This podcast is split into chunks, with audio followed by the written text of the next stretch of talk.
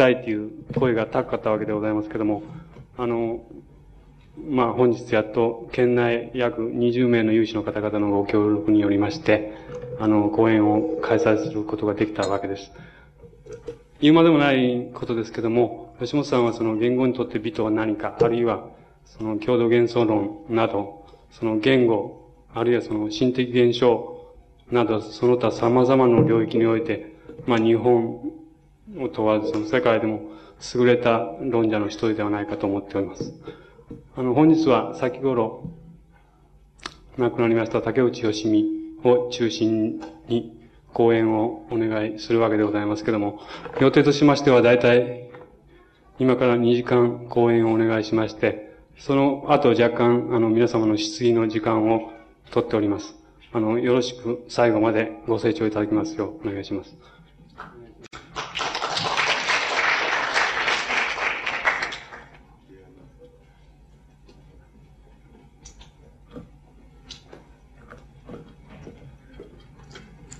あの、ただいまご紹介に預かりまして、吉本です。えー、あの、長い間、あの、の念願であって、そして、その、憧れてもらった、その、ここ、山口へ来て、その、お話できるのは大変光栄です。で、今日は、僕に、あの、与え、与えられたそのテーマは、あの、たけ、えー、あの、去年なく、えっ、ー、と、あの、去年12月から僕は、その、なんつうか、お体の悪いのに付き合ってたわけですけども、亡くなられたあの、竹内義美さんについて、あの、お話しするようにっていうようなことなわけです。えー、竹内さんは僕は、あの、なんて言いますか、その、えー、論理、つまり、どう言ったらいいでしょう、論理的にはっていうのか、理念的には、その、あまりあれ、あの、その同じからざる、あの、道っていうのをある時期からその、あ歩んだように思いますけれども、なんて言いますか、あの、こう、僕はその思想の肉体っていう言葉を使うわけですけども、思想の肉体っていうのは大変僕は、あの、好きな人でして、つまり割合にそういう意味では、あの、よく、本当はよく似てるんじゃないのかなっていうふうな、に思いいますけども、あの、えー、あの、竹内さんについて、あの、論ずるということで、あの、僕なりに、あの、今まで考えてきたこと、また新しく考えたこと、竹内さんについて考えたことっていうのは、あの、えっ、ー、と、整理しまして、えー、やってまいりました。で、竹内さんの、あの、この思想っていうものが、一体どう、どういうふうに、どこからあの、形成されていったんだろうかっていうようなことからあの、お話に入っていきたいと思います。で、竹内さん自身が書いているのですけども、学生時代に、えっ、ー、と、大学の、まあ、当時でいうその品文学科っていう、えー、まあ、東京大学に品文学科っていうのがあった、あったわけですけども、品文学科の学生時代に、その北京にあの旅行に行った。それで、あの北京に旅行に行って、たちまちその、そこの風物とそれから人間、あの人物とにその惹かれて、あの旅行の期間が終わってもその、帰りたくなくなってしまった。それでその頃はまだ自分も、そのシナ文学科っていうのに入っていたんだけれども、別に中国文学を、が好きだとか、中国基礎がどうだとか、あの特にその関心があるっていうようなことでもなく、まあ、漫然と、あの、シナ文学科に入っていたっていうような程度のものだったけれども、なんかそこで、あの、大変惹かれて、帰りたくなくなって、あの、家から、あの、お金を、あの、送ってくれって言ってお金をせぶりまして、で、しばらくの間、あそこに滞在、あの、していたっていうことを、あの、竹内さん自身が、あの、書いています。で、あの、その時に、あの、自分は、あの、シナ文学科にいたけれども、えー、つまりえ、中国人の心っていうのはどういうもんだかっていうのは全然捕まえてもいないし、中国文学っていうのはどこに確信があるかっていうのについても特にえー、なんか自分なりの見識があるわけでも何でもなかったと。で、自分はどうしてもその魅力があり、そして魅力があるその風物の中に、そして魅力、あの日常接してみると魅力がある人たちの、あの、本当の心っていうのを、あの、捕まえてみたくなったんだ。それで、初めてその、そこで、あの、うん、家から送られたそのお金でもって、しばらくその、食いつぶしながら、その、あの、えっ、ー、と、中国語の勉強を、その、まあ、あの、したり、えっ、ー、と、まあ、あの、本を漁ったりしながら、その、その街で漫然と過ごしたっていうことを書いています。で、あの、その中国人の心を、あの、自分なりに掴みたかったっていう時に、あの、最初に出会ったのが竹内さん自身が書いてるところでは、その、孫文の、あの、三民主義っていうのは、あの、著書があるわけですけども、その三民主義っていうのに、あの、最初に、その、ぶつかって、それはあの、えー、初めはその漫然と語学の勉強ぐらいなつもりでぶつかったんだけれども、たちまちその、それにその見せられたっていうふうことを言ってます。で、この孫文の三民主義っていうのは、あの、竹内さんがたびたびあの、後になっても、つまり死ぬ間に最近になってもあの、よく引用されてたので、あの、やはり、あの、相当大きな、あの、関心って言いますか、あの、影響を与えたんだっていうふうに思います。で、あの、竹内さんが、あの、そこで、あの、孫文の三民主義から何、どういう影響の受け方をしたかっていうことが、あの、おおよその推察はつくわけです。あの、一つは、あの、竹内さん自身が書いていますけども、孫文の三民主義の中には、あの、孫文の、なんて言いますか、個性とか、あの、政治的な理念、考え方っていうものを、だけではなくて、あの、その中に何か自分が中国人の心をつかみたいっていう場合の、そういう、その中国人っていう、あの、なんて言いますか、その、普遍性みたいなものが、あの、その孫文のあの、文章と、その文章の内容と、それから文体ですね。文体の中にその、あるように、あの、その、はっきりつ、つかめるように思ったと。そういうふうに竹内さんは言っています。それで、あの、そこのところで、あの、なんか、あの、中国っていうようなものに、あの、最初に自分が、あの、捕まえられ、そして自分が中国を捕まえたっていう感じになったのは、その、学生の時のその最初の、あの、中国旅行の時だった。それでその契機になったのは、あの、孫文の三民主義だったっていうふうに言っています。で、孫文の三民主義の中にその、中国人っていうものが、あの、あるっていうふうに考えた。それで、あの、ということと、を除いて、あの、その内容的に竹内さんがあの、えー、その後にしばしばその引用しているところが同じ箇所を引用しているわけですけども、引用しているところからあの、孫文の三民主義どこに惹かれたかっていうのがわかるわけですけども、それはこういう箇所です。つまり、あのー、つまり、えっ、ー、と、えー、ヨーロッパ及びそのアジア、アジアのっていうのは、つまり日本っていうことですけども、あの、日本っていうのは、日本みたいな、つまり、あの、兄弟国っていうのは、つまり、強大な国家っていうものは、あの、えー、皆あの、弱小な国家っていうものを痛めつけること、つまり、えー、滅ぼすことによって、あの、自分、えー、自分たちを、あの、太らせようっていうのは、そういう道を、あの、みんな歩みつつあるっていう。それで、あの、だけど、もし、あの、中国、あの、我々の中国自身がその、強大な国になった時には、我々は、その、そういう道を進みたくないと、つまり他国を滅ぼすことによって自ら栄えるっていう、そういう道を進みたくないっていうことを書いてるわけです。それで、その、自分たちはその、やっぱり、あの、よ、えっ、と、弱きを、弱きを助けっていうのを、いわば、あの、自分たちの民族のその、なんて言いましょうかね、その国税って言いましょうかね。そういうものとして自分たちはその、あの、欧米及び日本のようなその先進的な列強に、あの、ごするだけのその、えー、国に、あの、していかなきゃいけないと。それで、ただ、そういう国にしていく場合に、必ずその他国、あるいは弱小国を滅ぼすっていうのは、あの、そういうことをしながら、あの、やってくる、あの、自らを太らしていくんだけども、自分たちでは、あの、そういう道を選びたくない。自分たちも、あの、太りたいけれども、しかし、あの、えっ、ー、と、その場合に、その、絶対に弱気を助けるっていうことを、いわば、あの、モットーにしていこうじゃないかっていうようなことが、あの、書かれているわけです。これこれは、あの、今、岩波文庫で、あの、安藤さんの役が出ていますから、皆さんもきっと、あの、あの、たやすく手に入れることができると思います。で、あの、竹内さんは多分そういうところに一番、あの、つまり中国、えっ、と、孫文のナショナリズムっていうものが、あの、いわば、その帝国主義っていうふうに、つまり弱小国のその犠牲において自らを太らせるっていうことをやめようじゃないかっていうふうに、やめようじゃないかってことが、あの、科学的にできるかできないかってことは、またおのずから別問題です。あの、そのこととは別に、あの、いわば、あの、孫文の、つまり政治理念として、あの、自分たちの、あの、が、あの、独立し、その、民族がその栄えていくっていう場合に、あの、弱きを助けっていうことだけはその、自分たちの心がけにしようじゃないかっていうふうに、孫文が言ってるっていう、そういうところに、竹内さんがあの、惹かれたっていうことがわかります。で、竹内さんの言い方によれば、あの、竹内さんはそのようにして、いわば、あの、中国っていうものに出会い、それから中国文学に、あの、出会ったっていうふうに、あの、自ら、あの、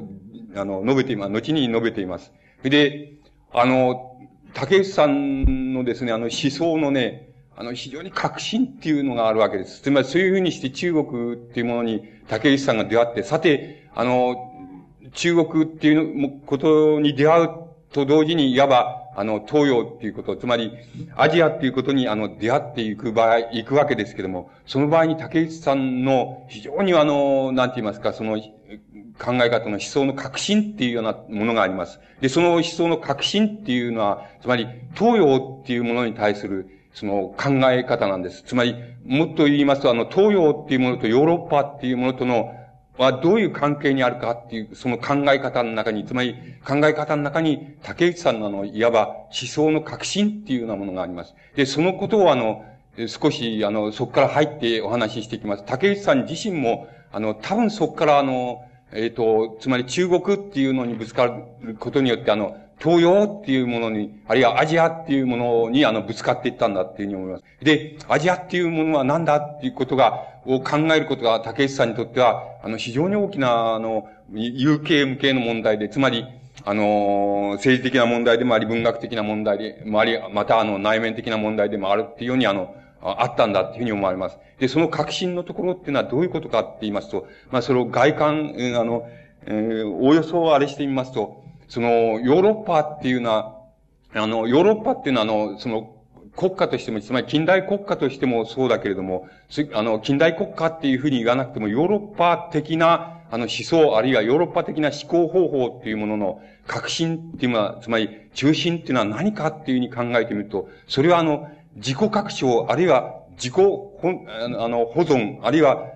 その自己防衛、あるいは自己確立っていうようなものの、あの、運動だっていうふうに考えられるっていうふうに竹内さんはそういうふうに言ってます。つまり、あの、ヨーロッパの特徴っていうのは、いわば自己拡、あの、自己拡張っていうことによって、自己を拡張することによって、あの、自分を確立していくっていうような考え方っていうのは、ヨーロッパのいわば、あらゆる分野にそれは、あの、あると。つまりそれは合理精神としてもある。つまり、論理的な精神としてもあるし、またあの、いわば、あの、資本主義的な、あるいは、膨張の精神としても、あるいは、植民地へ植民地へとその、あの、進出していく、そういう、あの、進出の仕方の中にも、それが伺われるけれども、あの、それは一般、あの、全般的に総合して言えることは、あの、ヨーロッパ自身が持っている、その、自己拡張性って言いましょうか。自己膨張性、自己膨張することによって自己を確認し、そして、あの、自己を確立していくっていう、そういう考え方っていうのは、考え方及びそういう運動の仕方っていうのが、ヨーロッパのいわば、あの、特徴だ。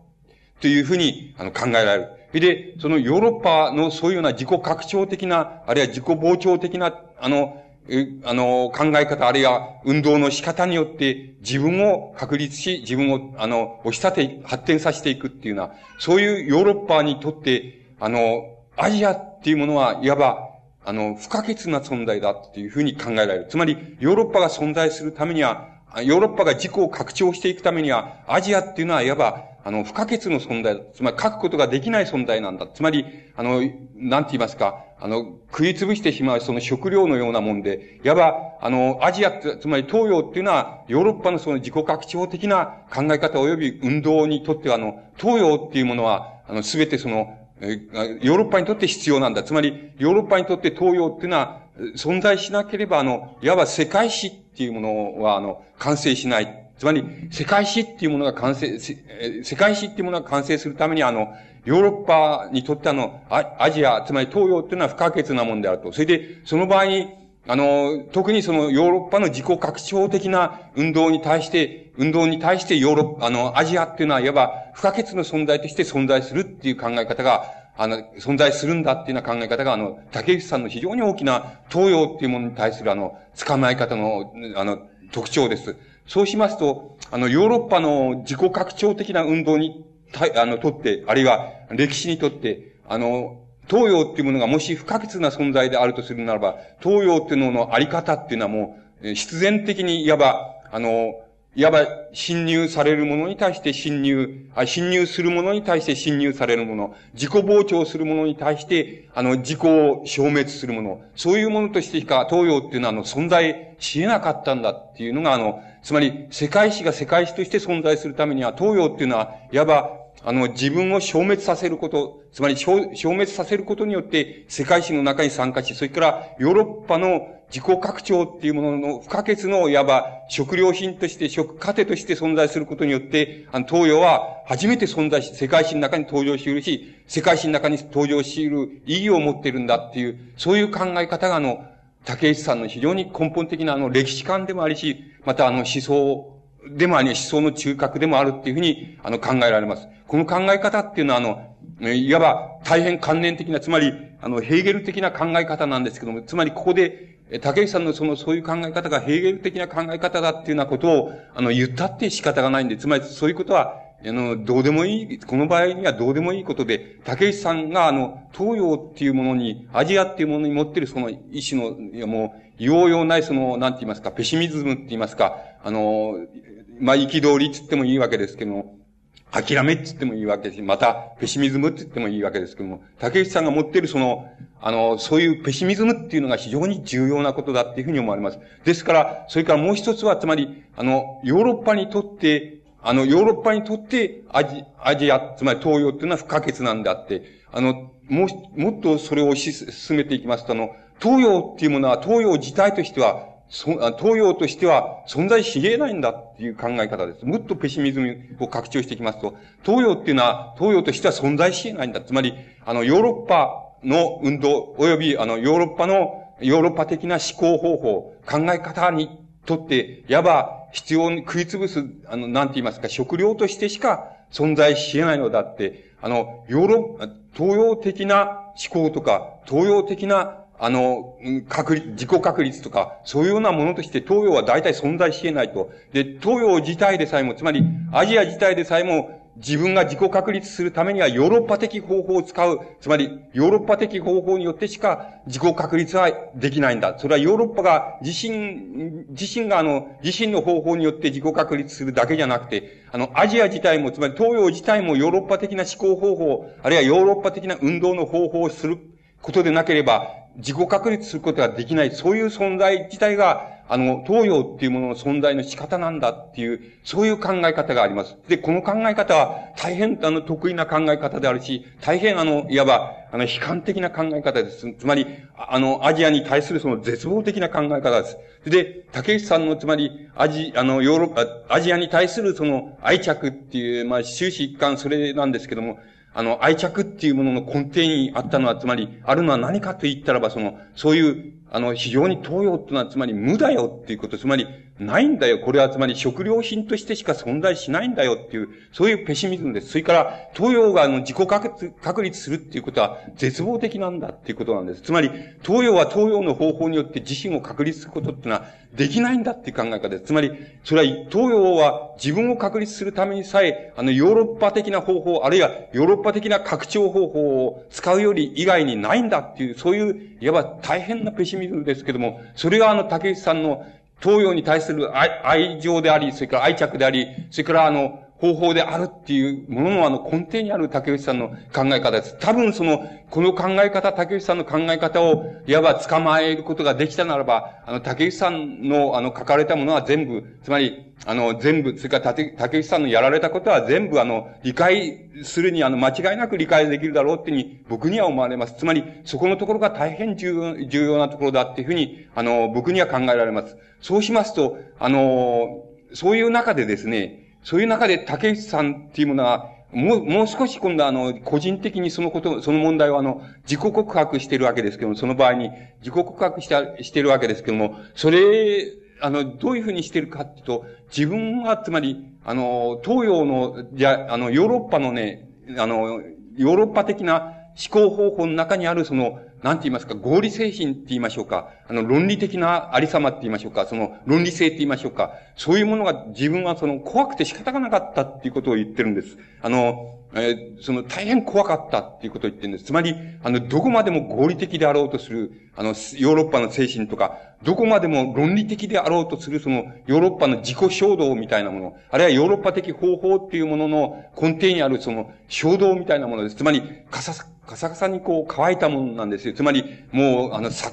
つまり高量たるものなんですけども、しかし高量たるものなんだけども、あくまでもその合理的に、あくまでも論理的にって、論理で押していくって、もとことんまで、つまり、あの、自己破壊する、するまでの押していくっていうのは、そういうそのヨーロッパ的な思考方法っていうものが、あの、あの、自分は、あの、本当を言うと大変怖かったって、あの、恐怖だったっていうことを、あの、言っています。で、そのところでその恐怖だったっていうところで見見渡してみると、その、あの、そこのところでね、その、あの、中国のつまり、ロジンっていうあの文学者がいるわけですけども、ロジンっていう文学者がその、いわば、その、そういうその合理精神、ヨーロッパ的な合理精神、あるいは論理性の、論理の徹底性って言いますか、それに対する、いわば恐怖っていうものに精一杯耐えているっていう文学者が、ロジンだっていうね、つまり、ロジンが自分が怖がっているもの、自分が恐怖しているものも、同じようにもう精一杯、あの、耐えているなっていうふうに、ロジンのものを読んで自分は思ったっていうふうに、それが、あの、自分がその、ロジンと出会ったその、最初の契機だっていうふうに言っています。それで、まあ、最初の契機であり、また、竹内さんのその、一生の契機であるわけですけども、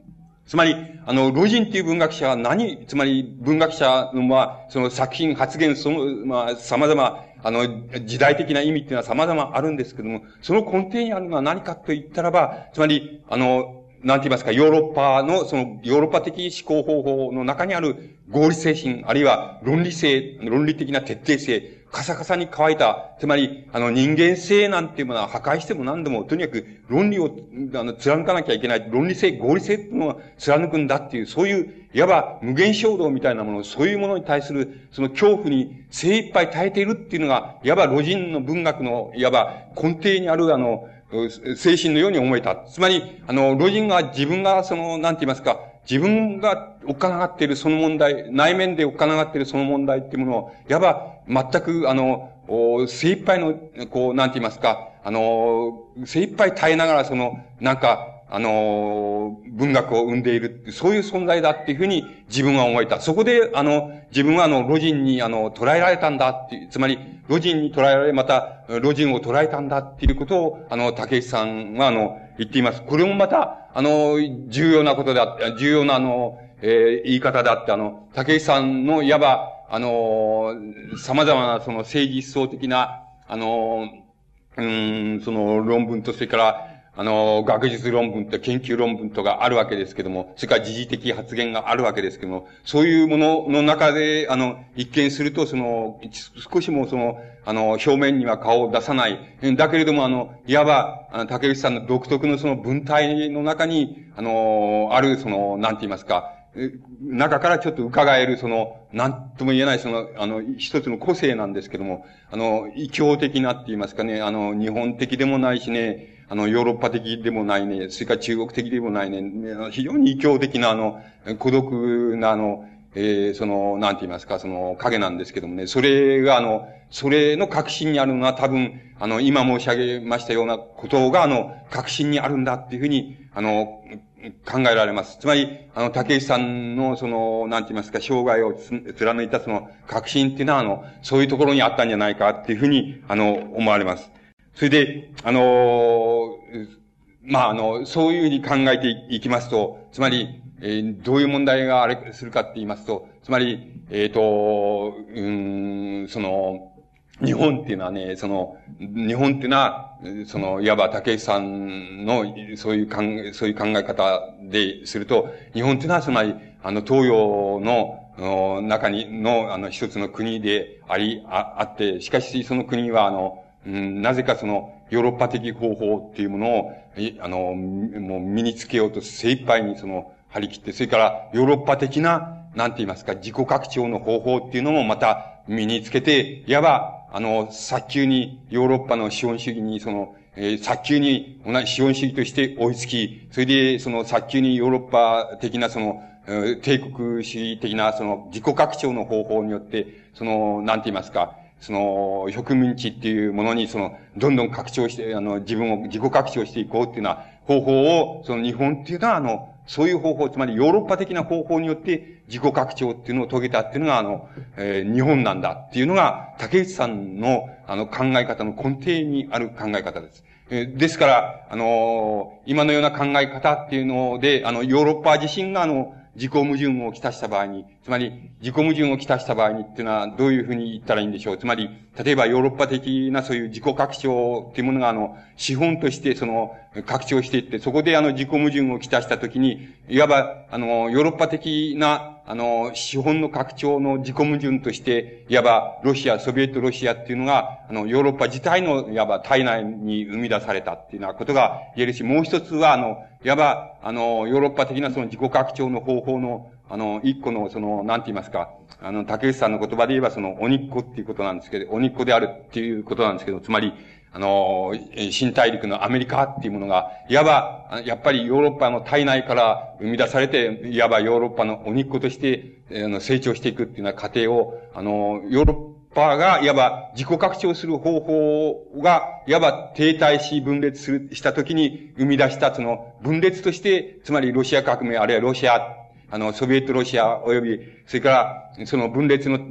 もう一つの産物として、アメリカ、つまり、あの、アメリカっていうようなものは、あの、ヨーロッパ自身、自体は生み出していったんだっていうことであるわけです。で、同時にその、その、それと同時にいわば日本、日本っていう国を、つまり、あの、ヨーロッパ的な方法で、まあ、引き去らっていったと。で、引き去らっていって、で、日本っていうのは、つまりヨーロッパ的方法をいわば模倣し、早急に追いつき、で、これを凌駕しようっていうふうに、あの、早急に歩み切ろうとするっていうような過程でもって、ヨーロッパ並みのその植民地的な拡張、あの、自己拡張を遂げるし、また自身をあの、資本主義的な近代国家にその、何やともあれ強引にその突っ張って鍛え上げていっちゃったっていうような、そういう過程を取ったのが、あの、日本だったっていうふうに、竹内さんはあの、そういうふうに、あの、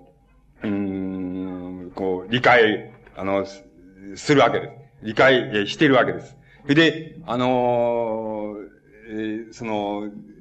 その、と、竹内さんにとって、その、それじゃ日本っていう、日本っていうのは、それじゃなん、つまり、それじゃ日本っていうものの、なんて言いますか、その、えー、方法って言いますか、その、えー、その実態って言いますか、そういうものは、あの、それじゃどういうふうに捉えられるかって言って、今申しました通り、その、ヨーロッパ的な方法を、その、あの、自己拡張の方法を、思考方法としても、それから、あの、いわば国家自体の、近代国家自体のその、形成の過程でもその、模倣することによって、あの、拡張を遂げた、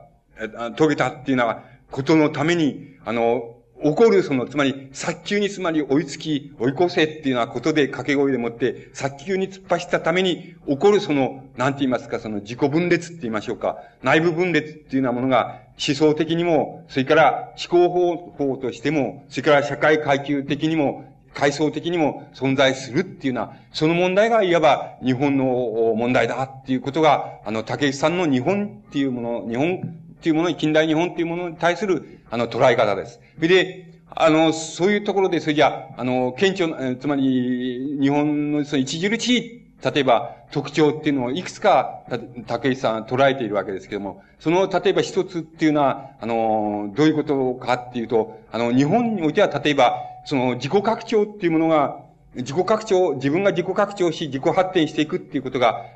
あの、いわば思考方法が現実っていうものと矛盾していった場合に、矛盾してた、いった場合に、その矛盾の中から、例えばヨーロッパならば、あの、新たなその、いわば現実と、新たな思考方法っていうのを、矛盾の中から、いわば、あの、育てていく、あるいは、あの、展開していくっていうのが、それがヨーロッパ的な方法、自己拡張の方法でありし、自己拡張の結果起こり得る、その、現実と、つまり、あの、なんて言いますか、思想観念の間のその、こう、弁証っていうのはそういうふうになされていく。ところで、日本の場合には、あの、あまり早急にその、なんて言いますか、ヨーロッパ的な思考方法っていうようなものを、あの、自らの方法として言ってしまったっていうことのために、いわば、あの、そういうふうに、その思考方法が現実の様々な、あの、状態と矛盾していくときには、あの、そこで矛盾の中から、あの、なんか発展の考えの目を見つけていくっていうようなことをしないで、新しい、その、その、なんて言いますか、思考、考え方っていうのは、一応捨てて、そしてまた新しい原理っていうものを、あの、また次に持ってくるっていうこと。で、その新しい原理っていうのを持ってきて、それがまた古くなってしまったらば、つまり現実と合わなくなってしまったらば、また新しい、あの、何か原理を、原理を持ってきて、それでそれを、あの、使うと。つまり、日本の持っている方法っていうのは、いつだってそれだっていうこと。つまり、あの、展開し、自己矛盾の中から、あの、あるいは現実と矛盾したっていうことの中から、あの、思考を育てていくっていうようなことはしないで、もうそれが現実と矛盾し、そして古くなったとしたらば、新しい原理をまた、どっかから持ってきてそれを使う。で、それが、あの、古くなったらまた持ってきて使う。これが、あの、日本の持ってる、その、一番、あの、なんて言いますか、あの、こう、著しい、その、なんて言いますか、特徴だっていうことを、いう捉え方をしています。ですから、それは、あのー、レーニンがダメなら、その、スターリンであり、スターリンがダメなら、だ、ダメだったら、毛沢東であり、毛沢東がダメだったら、誰、だ、もう、誰でもいいですけど、ど、あの、誰かだとかね、ドゴールだとかなんか知らないけども、結局、あの、日本だ、日本っていうのはいつだってそうじゃないかっていうこと。つまり、あのー、あの、自分、あある、ある一つの原理がそれを矛盾したとき、現実と矛盾するようになったときに、その矛盾の中から、あの、それを、あの、新しい考え方、つまり次の考え方っていうのを矛盾の中から育てていくっていうようなことを、なんかあの、しないんだ。つまり、それが古いと思われ、現実に合わないと思われたら、また新しいものを持ってくるっていうのは、持ってきてそれを、あの、まあ、使うっていう。それがまた古くなったら、また使うっていうのは、それが、あの、日本の持ってる方法だっていうのが、あの、竹内さんのあの、お一つのあの、捉え、捉え方です。それから、あの、うん、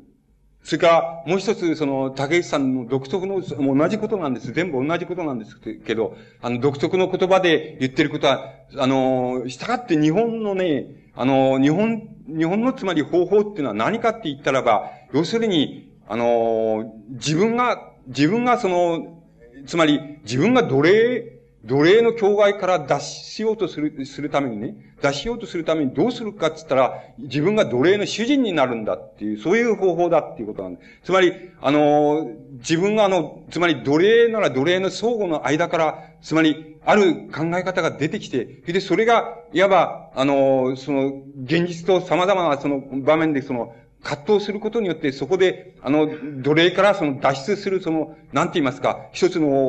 方法的な思想っていうのが生み出されていくっていうようなことは全然ないんだ。で、だから、もう奴隷、自分が奴隷だったらば、奴隷から脱するために自分が奴隷の主人になればいいっていう考え方だ。それで、自分が奴隷の主人になれば、あの、自分が奴隷から脱したっていうことなんです。つまり、自分から、自分が奴隷を奴隷でなくなるっていうことは、どうすることかって言ったら奴隷の主人になることだ。で、あの、これを、この、なんて言いますか、このヒエラルキーって言いましょうかね。この連鎖反応って言いますか、社会における縦の連鎖反応っていうのは、どこまで行ってもそうなんだ。つまり、あの、これが日本の、日本っていうものの、あの、方法じゃないのかっていうのが竹内の考え方です。だから、あの、まあ、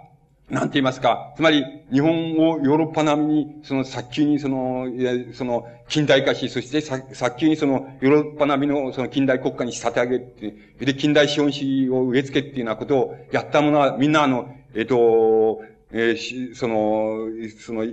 あの、竹内さんはそういう言葉を使ってるわけですけど、一向、一向定大なんとかっていうふうに出てったその秀才だっていうわけですよ。で、そういうのが、がこう一生懸命になって、つまり秀才文化だっていうわけです。つまりそういうものは一生懸命になって、それで、あの、それでもって、あの早急に日本の国家をそれじゃあの、ヨーロッパ的な方法によって、ヨーロッパ的な思考方法を使って、何はともあれその早急に、あの、ヨーロッパ並みの、あの、資本主義的な近代国家に育て上げてしまうな。それが、その、そういう、そういうのが、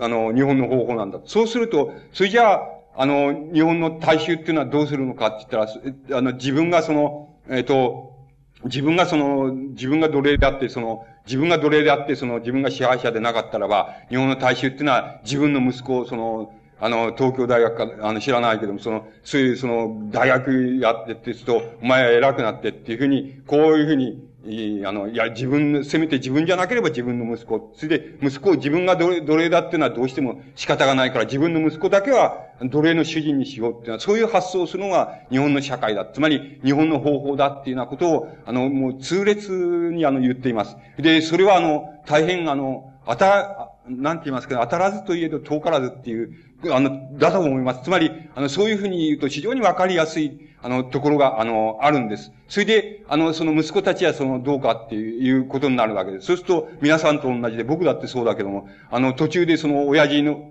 親のそういう、つまり、あの、えー、こう、せめて大学でも出して、その、えっ、ー、と、マシな人間にしてやろうなんていうふうなね、そう、そういうのがもう、途中で大学の途中ぐらいでも嫌になっちゃうわけです。つまり、バカバカしいっていうか、アホらしくなっちゃうわけです。つまり、そこで、例えば反逆っていうのが起こるわけです。つまり、反逆っていうのが起こるっていうのは、あの、いつだって日本の例っていうのはそうです。あの、えっと、あの、そうじゃなければ、もともとその奴隷の主人の、あの、息子っていうのは、つまり、何、何か知らないけども、その、奴隷の方にそのコンプレックスを初めから持ってましてね、その、持ってまして、それで、あの、こう、なんかね、あの、階級、階級以降と称して、その、なんかあの、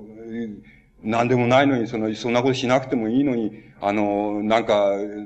労働服着てみたりね、発揮着てみたり、従、従うっていうのは、あの、日本のね、優等生のね、やっぱり途中で、途中で会議を、疑いを生じた、生じた時のね、あの、途中で疑いを生じた時の日本の、あの、支配者、つまり、あの、その、まあ、つまり上層、つまり中産階級以上の人、指定っていうものがね、あの、自分に疑いを生じたときに、やる、持つコンプレックスっていうのはそうです。それ決まっているわけです。つまり、あの、その、言ってみれば、極的、極論すれば、その二つのタイプしかないんだ。それで、その場合に、その、大抵その途中で、か、まあ、会議を生じない人もいるわけでしょうけど、いるでしょうけども、あの、僕らはその、やっぱり途中で会議を生ずるわけです。こういう馬鹿らしいことに、あの、なんか、馬鹿らしいことに、なんかあれしていられるかっていうふうに、えー、あの、なる、なると、それがまあ、いわば、あの、こう、なんて言いますかね。あの、つまり、グレるはじめっていうことに、あの、なっていくわけです。つまり、あの、そこのところで、いわば、なんか知らないけど、長い長いその旅みたいなのが始まって、あの、終わりそうもないわけですけど、なん、なんて言いますか、そういうふうになってどうにかなっちゃうよっていうのは、あの、そういう、あの、ことは、あの、そういう捉え方をすると、あの、大変、あの、わかりやすいところは、あの、あります。で、あの、竹内さんの捉え方っていうのも、まさにその、その通りなんです。で、もう少しその、あの、その竹内さんって人は、あの、その、ものすごく日本っていうのに対して意地が悪いんです。あの、意地が悪いって言いますか、日本に対してもものすごく痛烈です。その、その代わり、その、まあ、なんて言いますか、の、対照的にね、中国に対してものすごく甘いわけですよ。あの、これがまあ、竹内さんの特徴なんですけどね。だけどなぜ中国に対して甘くてね、それでなぜ日本に対して辛いかって言いましたら、それは先ほど言いましたように、日本っていうのは、竹内さんによれば、つまり、もうヨーロッパ的な方法っていうものをね、もうあの、早急に身につけたその優等生であってね、それでこいつがその、一生懸命駆け抜けてその、あの、ヨーロッパ並み、つまり、あの、つまり、オリンピックで言えば世界選手権に、を取ろうみたいなふうに思って、あの、駆け抜けていった。つまり、それが日本の、をあの、日本の近代国家の、つまり、いわば、あの、根本にある衝動みたいな、自己衝動みたいなもんであるから、あの、こいつ、こいつを持っている限りはもう、あの、竹内さんに言わせれば、日本、あの、日本は東洋であるくせに、そういう、あの、そういう方法を持って、その、帝国主義的な自己膨張を遂げたっていうことはもう竹内さんにとってはもう許し難いことなわけです。だから、あの、竹内さんはものすごく辛いです。日本に対しては。あの、辛辣です。ですから、あの、日本にとって何が善であり何が悪であるかっていう、あの、ことなんですけど、竹内さんの考え方っていうのは、あの、それほど簡単に言っちゃうといけないところもありますけど、非常に簡単に言い切れるところがあります。日本にとって何が悪であるか、つまり、ヨーロッパ的な思考方法を持って、ヨーロッパ的な、あの、自己拡張の方法を持って、それで、あの、なんて言いますか、その文化であれ、それが文化であれ、国家であれ、それからまた、あの、経済、社会経済、経済であれ、その、あの、自己拡張していくっていうのは、それは、それが悪なんだっていうこと。もう徹底的にそれは悪である。何が何がそれじゃ、あの、善であるか。それでは、何が善であるかっていうと、それは、つまり、あの、まあ、あの、多少なりとも主体的に、多少なりとも主体的に、あの、東洋っていうものの、東洋っていうものの、なんて言いますか、あの、抑圧、か、あの、抑圧、それから、あの、解放、そういう、そういうものに対して、あの、多少なりとも主体的に寄与するっていうことが、を、もし日本がするならばね、それは善であるっていうのが、あの、竹内さんの考え方です。非常に明瞭な考え方です。つまり、あの、ヨーロッパ的な方法、あるいはヨーロッパ的な、あの、自己拡張の仕方っていうものを、あらゆる方面で、その面で、その、やるっていうようなことを、その、日本が続行していく限りは、あの、続けていく限りは、これはもう悪なんだっていうことを、あの、もう、徹底的に悪なんだっていう考え方です。それから、それと違って、あの、多少でもその、日本が、あの、自らの方法によって、方法によって、あの、東洋、東洋っていうものの抑圧、それから東洋っていうものの、あの、進展、というものに、あの、寄与するならば、寄与するっていうのは姿勢を持ち、寄与するっていうようなことをするならば、それはあの、日本にとってはそれは善なんだっていう考え方が、あの、非常に根本に、あの、あります。ですから、あの、一般的に、あの、太平洋戦争、つまり第二次世界大戦であり、太平洋戦争であり、またその時の呼び名では大東亜戦争なんですけれども、大東亜戦争っていうもの、あるいは太平洋戦争っていうものは、これは侵略戦争だっていうのが一般的な、あの、いわいわば通説、戦後における一般的な通説であり、一般的なあの考え方です。で、あの、しかし竹内さんは、あの、それをそういうふうには考えていません。あの、竹内さんは、あの、こう考えています。つまり、あの、確かにその、うん、太平洋戦争っていうもの、第二、太平洋戦争っていうものは、あるいは大東、その時の大東亜戦争ですけども、大東亜戦争っていうようなものは、あの、確かに日本のその帝国主義的な自己拡張であり、それから中国に対する侵略であり、あの、アジア諸国に対するその残虐であり、侵略でありっていうのは、そういう、あの、戦争であったっていうことは、間違いないことなんだけれども、だから、これはいわば、あの、近代におけるその、日本がその、ヨーロッパ的な思考方法と自己膨張の方法っていうものを、あの、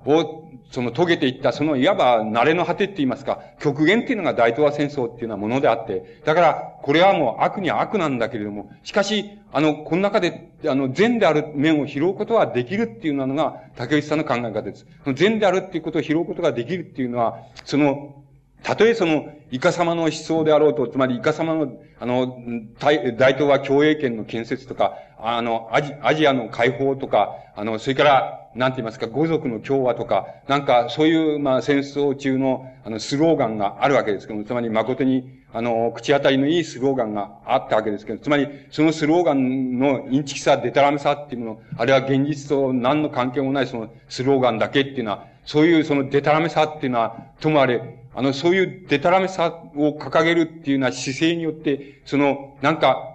あの、アジアに対して主体的にあろうに、あの、関わろう。つまり、アジアに対してその、たとえその、口先だけであろうと、その、これの解放、解放のために、あるいはこれの、あの、共栄のため、共に栄えるために、その、戦おうっていうような、そういうような姿勢をして、示したっていうこと自体は、それは、善なんだ。それはその、評価しなければいけないっていうのが、のが、あの、竹内さんの考え方です。この考え方っていうのは、竹内さんの、いわば、あの、原理からして当然、あの、非常に当然出てくる考え方だっていうふうに、あの、考えられる。なぜならば、あの、竹内さんにとって、あの、ヨーロッパっていうのは、あの、ヨーロッパ的な思考法っていうのは、によって、あの、自らをその遂げるって、日本が自らを貫徹、貫徹するっていうことは悪なんですけれども、あの、その中で、あの、東洋っていうことの中で、東洋っていうことの中に主体的に関わっていくっていうようなことは、いわば日本にとって善であるから。だから、あの、そういう評価の仕方、戦争評価の仕方っていうのが出てくるのも、あの、当然なわけです。で、この評価の仕方は、あの、僕らのような、いわば、あの、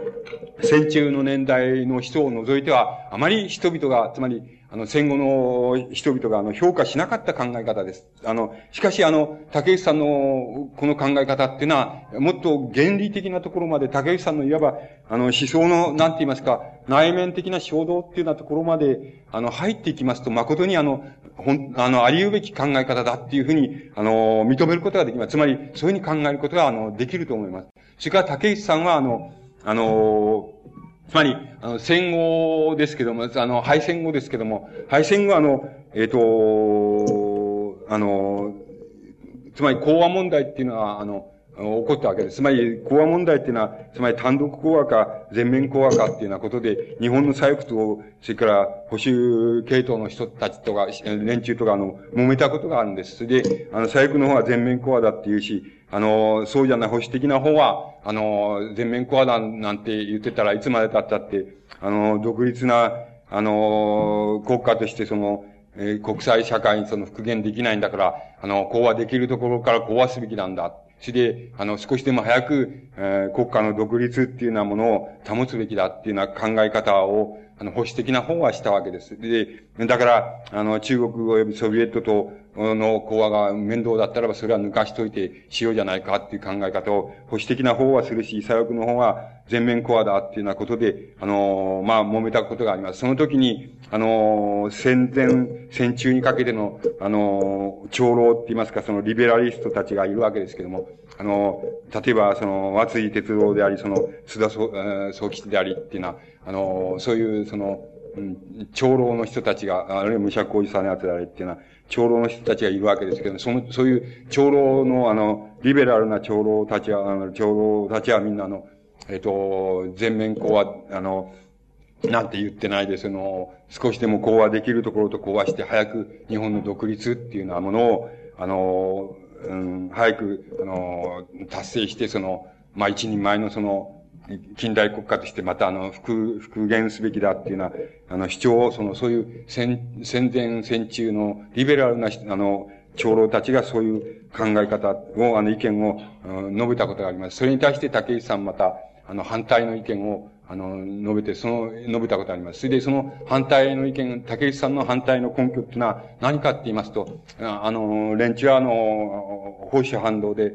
あの、保守反動で、つまりソビエトとか中国が嫌いだから、あの、それを抜かして、あの、全面コアじゃなくてもいいんだって言ってんだっていうふうには、竹内さんは言わなかったんです。で、竹内さんが言ったのはどういうふうな言い方をしたかっていうと、それらの、あの、オールドリベラリストって言いますか、あの、戦前からの、あの、長老たちは、いわば明治の人だ。つまり、明治の人だった。つまり、明治の、つまり、あの、優等生たちが一生懸命になって、日本の近代国家を作ろうと思って、で、ヨーロッパ的な方法を真似、そしてヨーロッパのあらゆるその技術から文物を取り入れて、で、もう、早急に、あの、勤勉にその、あの、でっち上げてきた。そういう、あの、そういう、そして近代、日本は近代国家を作り上げてきた。で、その、近代の独立国家を作り上げてきた。そういう独立国家っていうのが、いわば、あの、占領状態に置かれて、敗戦の占領状態に置かれているっていうことが、いわば長老たちにとっては耐えられなかったんだ。だから、耐えられないんだって。あの人たちは耐えられないんだって。だから、あの、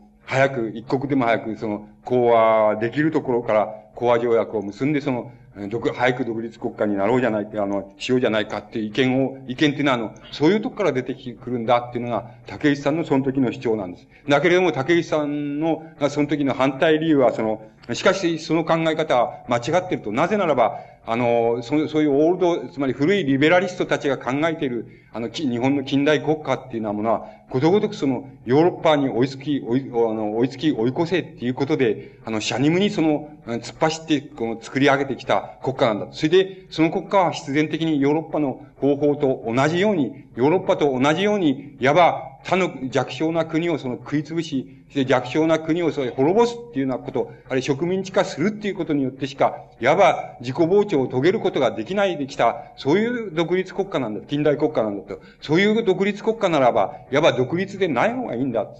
そんなあの、つまりオールドリベラリストたちが言うような、あの、独立国、近代国家ならば、そんな国家はまた復元しない方がいいんだ。っていうのが、あの、だから、自分はあの、長老たちの言うことに反対であるっていうのが、あの、その時の竹内さんのあの、主張の仕方です。で、この主張の仕方っていうのは、なかなかにあの、あの、なんて言いますか、あの、あまり、あの、静かすぎて、あの、なんて言いますか、あの、耳に入り、入りやすい、あの、主張じゃなかったんですけども、しかし、あの、大変、あの、よく読んでみると、やば、あの、や、あの、奴ら、あの、保守反動でっていうのは、あの、言い方、保守反動で、あの、っていう言い方よりも、あの、はるかに、あの、説得力のある、また、いわば、竹内さん自身の思想原理っていうものから、あの、出てきた考え方だっていうふうに言うことができます。あの、これ、この問題っていうのは大変なんで、あの、例えばオールド、そういうオールドリベラリストたちは、戦争中っていうのは、戦争中及び戦争にかかる直前っていうのは、あの、大変大きな抵抗の、あの、なんて言いますか、天皇制に対して、国家に対して大変大きな抵抗の仕方をした人が、あの、多いんです。つまり、あの、しない人もいるわけですけども、あの、いわば、そういうリベラリストたちは、あの、学問とか文学の本質において大変抵抗した人が多いんですけども、そういう抵抗した人が、戦後は、あの、敗戦後すぐに、あの、いわば保守主義に転じたわけです。そして保守主義に転じて、いわば、あの、それから天皇制、天皇制護持者って言いますか、あの、保護者って言いますか、あの、天皇制は、あの、保つべきだっていう考え方に転向したわけです。で、その転向っていうのは大変な、あの、大きな問題のように思いますけど、あの、問題があるように思いますけども、しかし、あの、竹内さんは、あの、それは反対であると。それで、この人たちが言う、その、国家の独立、国の独立っていうようなものは、いわば、あの、弱小国、あの、同じアジアにおける弱小国を、その、痛めつけることによってしか、あの、えこう、いわば成長してこなかった、そういうヨーロッパ的な方法による、あるいはヨーロッパ的な意味での、あの、近代国家であって、こんな国家なんか、いわば、あの、独立しして、つまり、元に戻らない方がいいんだっていうようなところから、いわば、そういうあの、リベラルな、長老たちの考え方っていうようなものに、あの、反対して、あの、えっ、ー、と、反対しえしたあの、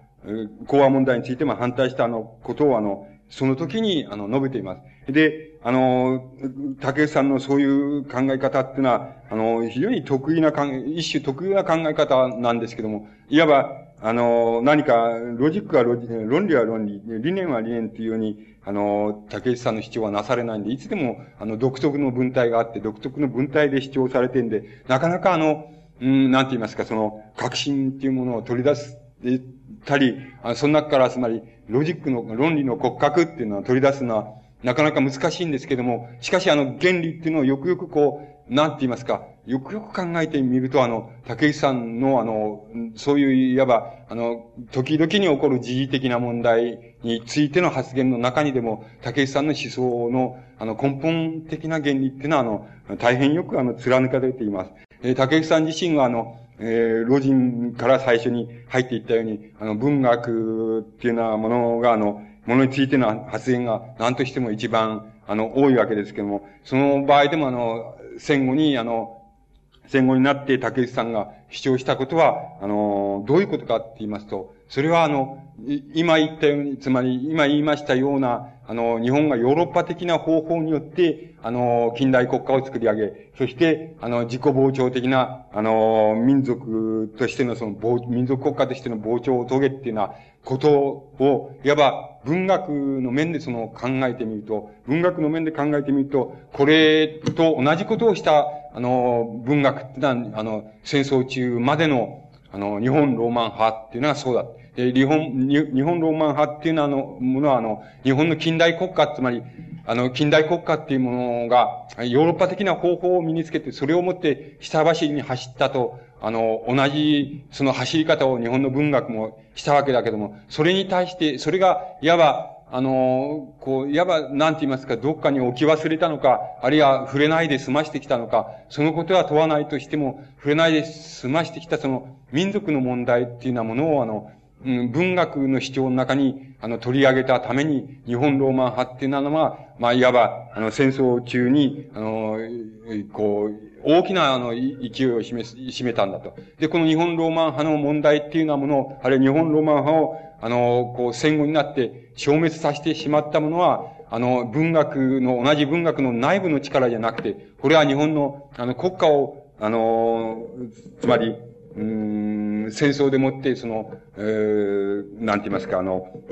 うん、敗北させたと同じように、うん外部の力であって、決してあの、いわゆる文学内部から、内部からの、いわば力によって、内部からの力によって、あの、あるいは、その、内部におけるその優劣の、における優位性っていうのはことによって日本ローマンを、あの、倒したんじゃなくて、あの、倒れたんじゃなくて、いわば、これは外からの力で倒したんだ。だから、あの、やっぱり依然として日本の文学がその、ヨーロッパ的な方法っていうようなものを、非常の、あの、つまり、非常命令のようにして、それで、近代文学っていうのを作り上げてきた。その過程で、いわばどうしても漏れざれを、あの、漏れてしまわざるを得なかったその民族の問題っていうのはものは、日本ローマン派っていうのはものが、あの、消滅したって、依然としてその、その問題っていうのは残っているんだ。で、この問題を、あの、解かない、あの、うまく解かない限り、いわば、いかような形でかわからないけれども、同じ問題っていうようなものは、あの、何でも何でもその日本では、あの、再生されてくるんだっていうのは、あの、そういう考え方を取ったわけです。それでこれに対して、例えば、あの、日本のプロレタリア文学運動っていうのは、例えばそれ遡れば、あの、白川派の人道主義的な文学運動になり、それからもっと明治になれば、それはいろんな先駆者がいる。た例えば、その卓木であり、それから日本の自然主義文学でありっていうようなものが、そういう系譜っていうのを辿るけど、その系譜をど、どういうふうに辿っても、その中からあの、民族の問題、民族の自己主張っていうようなものをの問題っていうなものは、あの、あの、本当の正しい、正当な意味での民族の自己主張っていうような問題は、その中では触れられていない。そこで、あの、もっぱら触れられてきたものは、あの、に、人、普遍人間性みたいなものであって、決して具体的な、あの、つまり生活を、内容をも持った、その生活内容を持った人間が、その、えー、その、文学を生んでいる、生み出した文学だっていうのは、そういう文学の問題じゃなくて、あの、普遍人間性、ヒューマニズムっていうようなものを、ものを、あの、基調にした、その、つまりヨーロッパ的な方法を、そのまんまあの、追いつき追い越そうっていうことで、あの、身につけるようとして、その、築き上げた、あの文学だから、依然としてこの問題、問題っていうようなものは、あの、残るんだっていうような考え方を、あの、あの、竹内さん、あの、最も大きく主張しました。それでこの主張は、あの、大きくはつまり国民文学論争って、あの論、論議っていうようなことで、あの、論議されたわけです。で、あの、この国民文学、あの、運動の、あ文学論っていうようなものは、いずれにせよ、竹内さんの主張のようにも、それから竹内さんの主張に、あの、同調したその、あの、細工文学者っていうのもいたわけですけれども、その主張、あの、主張のようにも、あの、つまり、実を結ぶことっていうのは、依然としてなかったわけです。しかし、あの、なくて、現在でも同じことで、あの、つまり、えっ、ー、と、民族主義的な主張、主張っていうのは、文学主張っていうようなものと、それから、ヒューマニズムの系譜の主張っていうようなものが、あの、相互交代してみたり、あの、なんか、少し曖昧に混じり合ってみたりっていうのが、まあ、現在の、あの、現在でもあるその文学の状況なわけですけども、つまり、あの、その問題っていうのは少しも実を結ばないで国民文学論っていうのは終わって、あの、しまったわけです。で、この、竹内さんの主張の中で、その主張で、あの、ど、どういうことが、あの、言えるかって言いますとね、一つはね、竹内さん自身がそれは言ってんだけれども、あの、自分はその若い、若い時からその文学っていうものはね、あの、一、一つの民族っていうもののね、生活感情っていう、感情の、いわば、総和だっていうこと、つまり、トータルだっていうことですね。あの、つまり、あの、一つの民族のあの、民、民族の、あの、ある民族のその生活感情の総和っていうものが文学に表現されるものなんだっていう考え方を自分は若い時から持っていた。で、ただあの若い時にはあの、そう、その、そういう考え方っていうのは、実に古臭いんじゃないかと思って、あの、口ではなかなか出せなかったけど、自分は心の中ではいつでもそういうふうな、ふうにあの、文学っていうものを考えていたっていうふうに、あの、竹内さんは言っています。で、それはまさに、あの、路地にぶつかった遺言でもありましょうし、竹内さんがいわば、あの、文学におけるその民族主義的、民族的な要素っていうような問題を、あの、重要視したも、あの、なんて言いますか、根拠でも、あの、あるわけでしょうけれども、しかしあの、竹内さんがそういうふうに、つまり、こうなんですねつまり文学っていうものはあの何かっていうことについてね、あの個々の人間がどういうふうに考えようとそんなことは、あの、まあいいんです。どう考えてもいいわけです。そんなことは、どう考えたらいけないっていうようなことはないわけです。で、だから竹内さんが、あの、文学っていうものはあの、一つの民族のその、生活感情の相和じゃ、相和を言うんじゃないかっていうのは、風に考えるっていう、そういう文学観、竹内さんの文学観っていうのは、その文学観としてその国民文学論まで、あの、こう延長してきた考え方で、あの、それは、それでよろしいわけでしょうけれども、あの、ただ問題はこういうことだと思います。あの、なぜその論議が実を結ばなかったかっていうことを考えてみますと、あの、ちょうど竹内さんがその、そういう自己主張をしたときに、あの、日本のその、同時代の文学っていうものをですね、同時代の文学っていうものは、あの、どういうヨーロッパ的な方法っていうものを、あの、受け入れていたのかっていうことを考えてみれば、あの、すぐわかるわけです。で、その時には、あの、日本は例えば、あの、その、え、っと、ヨーロッパで言えばその、アンドレ・ジジットとか、あの、マルセル・プルーストとか、つまり、あの、どう言ったらいいんでしょう。つまり、自意識、あの、自意識の、つまり、なんて言いますか、自意識の葛藤、あるいは自意識の解体、そそれが、あの、演じられるドラマっていうもの、それがあの文学の主題であるっていうのは、そういう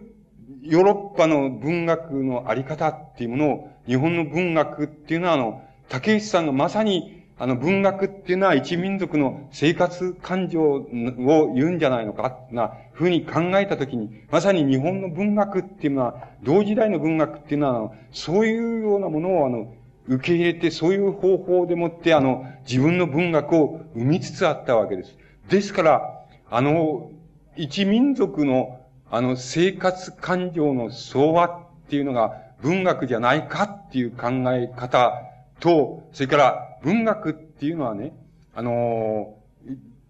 こあの、個々の、つまり、個々の人間のですね、自意識が、つまり、自意識がっていうことは、意識が意識、自分を意識する意識ですけども、意識が自分を意識する意識っていうものが、様々にその、動く、あの、運動する、そういうドラマっていうものが文学じゃないのかっていう、そういう考え方と関わる、つまり、引っかかりが生ずるはずがないわけです。ということがよくよくわかります。つまり、一方で文学っていうのは一民族の生活感情の相和を指す、相対っていうものを指すのではないか。大内小内文学っていうものはそういうもんじゃないか。あるいはそういうもんとして見ていくべきものなんじゃないかっていうふうに考える考え方と、全全く同じ時代に文学っていうのは個々の人間の個人の内面の中で、個人が内面を意識し、そして内面を意識した内面っていうもののが演ずる様々な、様々な、そのドラマっていうもの、それが文学じゃないのかっていう考え方とか、接触点を持つはずがないっていうことなんです。そうすると、そういうふうに接触点が持つはずがない、そういうヨーロッパ的な方法の先端を身につけた、あの、そういう文学作品っていうものが現に生み出され、同時代に同時に生み出されているっていう状況、状態、状況って言いますか、状態っていうものを想像すれば、あの、竹内、すぐわかるわけです。つまり、竹内さんの考え方が、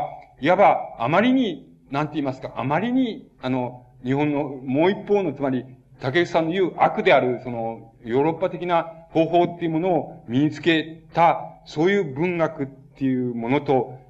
との、なんて言いますか、隔たりって言いますか、あるいは無関係と言っていいぐらいの隔たりですね。もう関わりがない、つまり別、別の宇宙で、あの、こう、別の宇宙で存在してんだ。しかも、それは同時代なんだっていうのは、そういうふうに言ってもいいほど、文学に対する考え方が、あの、違うっていうことがわかります。そうしますと、竹内さんのそういう考え方を、あの、どのような形でどういうふうに延長していっても、あの、日本の文学がはらんでいる、あの、全体的な問題、つまり、全体的な問題に対して、あの、何かの解決っていうものを与え得ることができないっていうことは、全く初めからはっきりしているように、客観的には思われます。つまり、それは、竹内さんの、うん、まあ、なんて言いますか、持つあの思想の、竹内さんの思想の持つ、あの悲劇であるわけです、あるわけですし、また、あの、日本の思想、日本における思想っていうものは、本当に思想らしい思想っていうふうに、あの、自らを、つまり何て言いますか、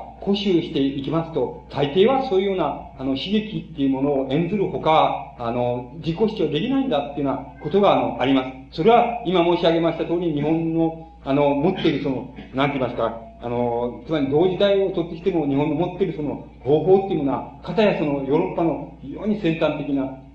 方法から、かたや今、竹内さんの言うように、あの、文学っていうのは一民族の生活感情の、つまり生活感情のその、表現じゃないのかっていうのは、そういう考え方まで、いわば文学の平面にこう、並んでいる状態っていうのを想像すれば、すぐにわかるわけですけども、それらを、いわば統一的に把握するっていうようなことを、あるいは統一的に把握し、それが、いわば、どっかにその、なんて言いますか、ただ羅列したって分類したってことじゃなくて、それがある一つの、なんて言いますか、創造的な観点から、あの、そそういうものを並列的に、あの、それを全部捉えられるっていうようなことは、ちょっと考えようがないほど、つまり難しいことであるわけです。ですから、あの、日本における文学でも、思想でも大内省なり、いわば、あの、悲劇を、あの、悲劇を演ずる他にあの自己完結できないっていうような要素があります。それでまた自己完結しようと、あの、すればもう悲劇に、あの、用いるほかどうしようもないんだっていうようなことがありま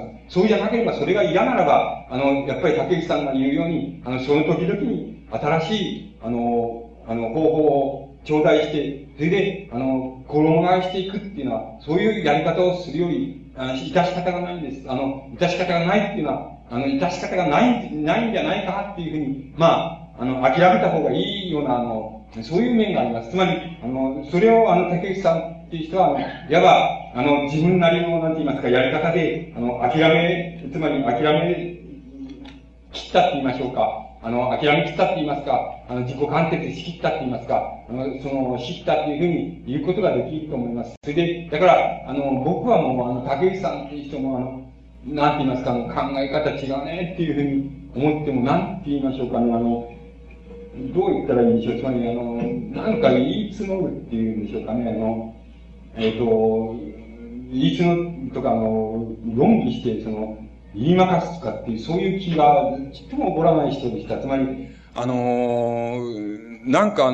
どうもそういう気にならないよっていう、あの、ならないよっていうことは、あの、あまりにバカバカしいからっていうことじゃなくてね、あの、この人わかるよ、この人って言ってることはわかるよっていう、あの、やることがわかるよっていう、あの、ちっとも賛成じゃないけれどもわかるよっていう、だからあの、なんかあの、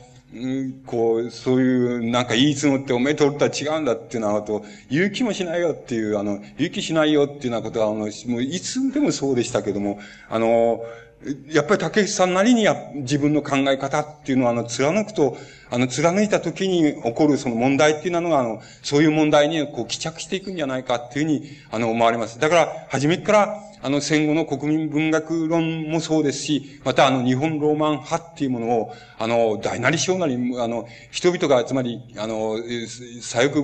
文学及び近代主義的な文学者が、あの、評価しないっていうような風に、あの、評価しないっていうことは間違いなんだ。つまり、これを評価しなきゃいけないし、これ、これからあの、取り出せるものを取り出さなきゃいけないんだっていう、あの、竹内さんの主張っていうようなものも、あの、ある程度、つまりそれを分かるよっていうふうに、受け入れ、あの、いうふうに受け入れたのは、例えば、あの、僕らみたいな、あの、青年時代になっていますか、あの、青春時代にその、日本ローマ派の影響のもとに、あの、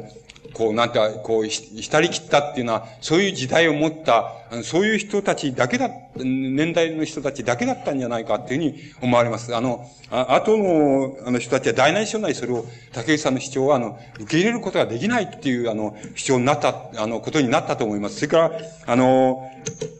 いわばあの、竹内さんがあの、民族っていう場合のその、民族っていうあの、この言い方っていうのはもう、どういう意味合いでもその、これはちょっとあの、竹内さんの言い方では通用しないよっていうのは、そういうことでもあの、多分あの、多くの人たちはあの、受け入れることができなかったんじゃないかなっていうふうに思われます。でもあの、竹内さんのその、あの、民族っていう、あの、言葉の中に、あの、込めたその独特のニュアンスっていうものは、あの、つまり、ヨーロッパ推奨的でもないし、また、それに変えるに中国、中国を持って変えればいいんだっていうのでもないんだよっていうこと。それ、それじゃその、あの、それに変わるに、日本ってのはいい国ですよっていうのは、あるいは、日本ってのはいいんですよっていうようなことは、あの、素晴らしい国ですよっていうようなことでもないんですよっていう、あの、その、そういう、あの、独特のニュアンスを込めて、その、いわば民族の問題っていうのは、あの、無視することはできないですよっていうことを、竹内さんは、あの、いい、それなりに、あの、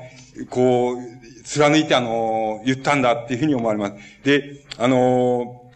竹内さんのあの、おまあ、こう、こういう関心っていうのは僕らに、まあ、戦争中のことになってくると一致するわけですけども、あの、例えば日本で、あの、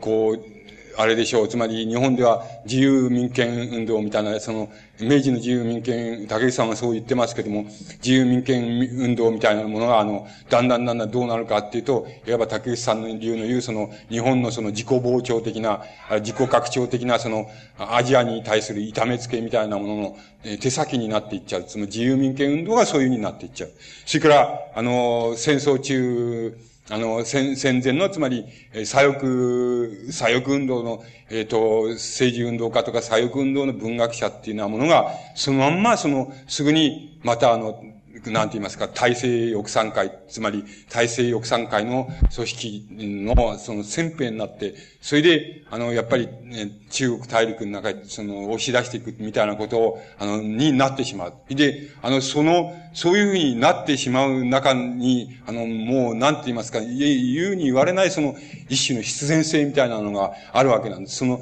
その必然性っていうのはどうしようもないみたいな必然性みたいな、もの、そのどうしようもない必然性みたいなものっていうのは、ものを、どこからその断ち切るのか、どこで断ち切ればいいのか、どこで、あの、いわばこれ、この、あの、借り倒せばこれはあの、枯れてしまうのか。つまり、どう、どうしてそうなら、どうすればそういうにならないで済むのかっていうのは問題っていうようなものが、あの、非常に大きな問題になっていくわけですけども、竹内さんの、いわば、あの、処方箋っていうのはもう、あの、原則的に非常にはっきりしているんです。つまり、あの、優等生をやめればいいっていうことなんで。つまり、あの、優等生になって、その、つまりヨーロッパに追いつき追い越そうっていうのは、そういうようなこと、それから何か困困った場合、つまり現実と矛盾した場合に、あの、新しい方法を持ってきてそれ追記すればいいんだ。それで、持ってくればそれ現実ちゃんと適合するものが、あの、生まれるんだ。それで、なんとなく古臭くなったらそれはもう捨てりゃいいんだっていうのは、そういうあの、考え方っていうのをやめればいいんだ。つまり、そういうやめればいいっていうことは、あの、個々の人がやめればいいってことではなくて、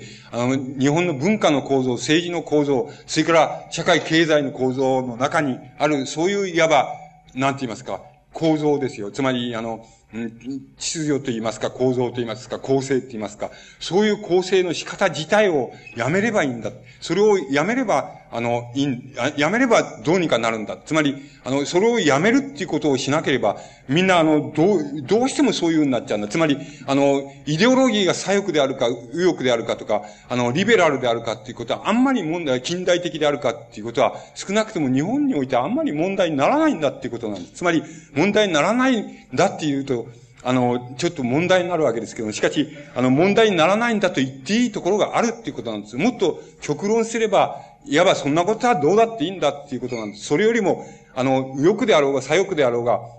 リベラルであろうが、近代主義者であろうが、あの、その人の、いわば思考方法って言いましょうか。思考方法、あの、個人で言えば思考方法でですよね。思考方法の中に、や、やっぱりあの、あの、なんて言いますか、こう、あの、自分が、自分が、あの、自分が奴隷から脱出するには奴隷の主人になればいいんだとか、あの、とにかく世界の、あの、なんて言いますか、世界の、その、最も、その、優れたものに、えー、あれするには、それを、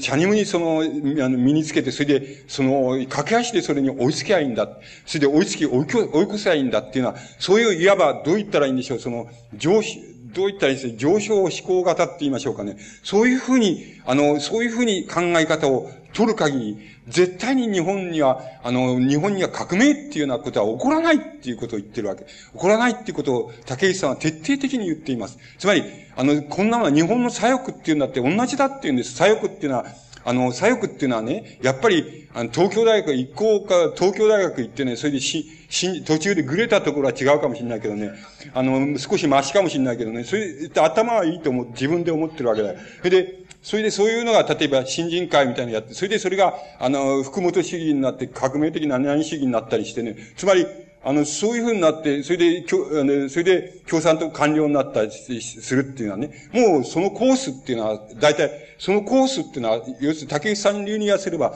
あの、つまり、原理的にヨーロッパだっていうことなんですよ。つまり、原理的にヨーロッパ、ヨーロッパはヨーロッパであるっていうことの意味よりもね、日本、日本がヨーロッパであるという原理的にヨーロッパだっていうことなんです。だから、そんな方法を取ってたらね、それ自体が、それ自体が別のね、別の、要するに立身出世しと同じなんだよっていうこと。だからそんなものが、要するに、そんなものがね、あの、左翼を名乗ろうが何を名乗ろうが、そんなんで革命はできないですよっていうこと。あの、また、それはできないですよっていうことは第一ですけど、できたってね、できたってろくなことはしないですよっていうことは、つまりね、あの、そういうことはね、徹底的に、それは変えなきゃいけないっていうことなんですよ。あの、その構造を変えない限りどうしたって同じなんていうことなんです。例えば、あの、例えば、えっと、こんなことは簡単なことなんつまり、えっと、例は簡単なことです。つまり、戦争中ですとね、あの、つまり、こう、貧乏人のね、あの、貧乏人の息子でね、その、多少その、あの、頭がいいとね、僕ら、僕ら、僕らってのは僕ってことじゃないですよ。あの、でも頭が良ければね、いいとね、どうするか、親はどうする言うかって言ったらね、やっぱりあの、士官学校とかね、海軍兵学校とかね、つまり、あれはその休止ない、ないんですよ。つまり、月謝ないんですよ。月謝っていうんでしょうか。つまり、そういうのはいらないんですよ。あの、ただなんですよ。それで、あのそれで、その、軍隊に、それを出ればね、軍隊だったら少なくとも、その、将校っていうんでしょうかね。あの、つまり、あの、兵、兵、あの、一般の兵隊を、統括するある、あの、ああの、位置になることができるわけです。この学校でれば。そしてそれ、もっと、まあ、その中でも、まあ、調子いいやつはまた、そのね、もっと偉偉くて元帥とかなんか知らないけども、そういうになることができるわけ。だから、あの、貧しいうちの、その、して、あの、親っていうのはね、要するに、あの、もう学費がないから学校にもやれないよっていう場合にはどうするかって言ったら、お前、要するに、あの、陸軍の士官学校とかね、それから兵、海軍の兵学校とかそこへ行けって、そこは試験を受けろっていうわけです。それで、そうすると、その試験はかなり難しいものだったわけなんです。あの、受験すると難しいんです、かなり。ですから、あの、えっと、その頃で、どう、どうなんでしょうかね、あの、その頃でね、えっ、ー、と、大、どう、いわゆる、いわゆる高等学校でナンバースクールっていうふうに言ってたんですけどね、そこ、ナンバースクールに入っていると同じくらい難しい、入学試験が、つまり難しかったんじゃないかと思います。つまり、あの、そういう、そしてその、あれ、その、そういうふうに、ど続々とそういう学校に入ってね、そして軍隊の中で、その、青年将校になり、そして、その、まあ、あの、まあ、偉い人は偉い人になったわけでしょう。それから、まあ、途中でぐれた奴もいるわけです。で、途中で、その青年将校になってぐれた奴が、あの、例えば、5.15事件とかね、2.26事件とか、つまり、あの、北一揆やなんかの思想を受け入れて、いわばクーデターまがいのことを、つまり三島さんみたいなことを、あの、したわけです。で、あれは、いわばぐれたわけです。ぐれた、つまり優秀な将校でそういうふうに、えー、士官学校に行き、行ったわけですけどね、行って出たんだけど、どうもしかし入ってくる兵隊は見てみると、みんな農家の、あの、二男坊、三男坊で、その、食い詰めもんだ。つまり、親から、親兄弟から、家族からその余計者として、つまりお前、お前なんか兵隊入って、あの、ただであそこで食わしてくれんだからね、あの、そこへ早く入っちゃうと邪魔っ気だって、もう、あの、耕す田畑もない、そんなに広くないんだと。だから、行っちゃえっていうふうに言われてきた、その、農家のその、貧農のその、息子みたいなばっかりが、その、兵隊なわけなんですよ。そしてそれを見てて、自分たち、自分はエリートなんだけど、どう見てるとね、これはちょっとね、これはおかしいぞ。これで自分が偉くなっちゃったらおかしいぞっていうふうに思うわけです。つまり、自分がその、うん、小隊長なり、中隊長なりね、連隊長なり、それから、なんとか師団長なりとかつってね、あの、その大将なりっていうのは、こういうふうにね、自分が、何らの会議も疑いも生ぜずにね、俺はそういうふうになっちゃったらおかしいぞっていうふうに、みんな思ったわけです、ぐれた奴は。つまり、なぜぐれ、なぜなら自分だって、あの、親っていうものはそのね、あの、金がないからお前、お前、金がないって勉強したいくて、なんかしたいならば、そんならば、あのー、そのね、あの、陸軍の士官学校入れって言われて入ってきた、そういうふうに自分もそういう人間なんだからね、すぐにわかるわけなんです。だから見てみたら、兵隊たちっていうのは、その、みんなその、そういうやつばっかりなんですよ。つまり、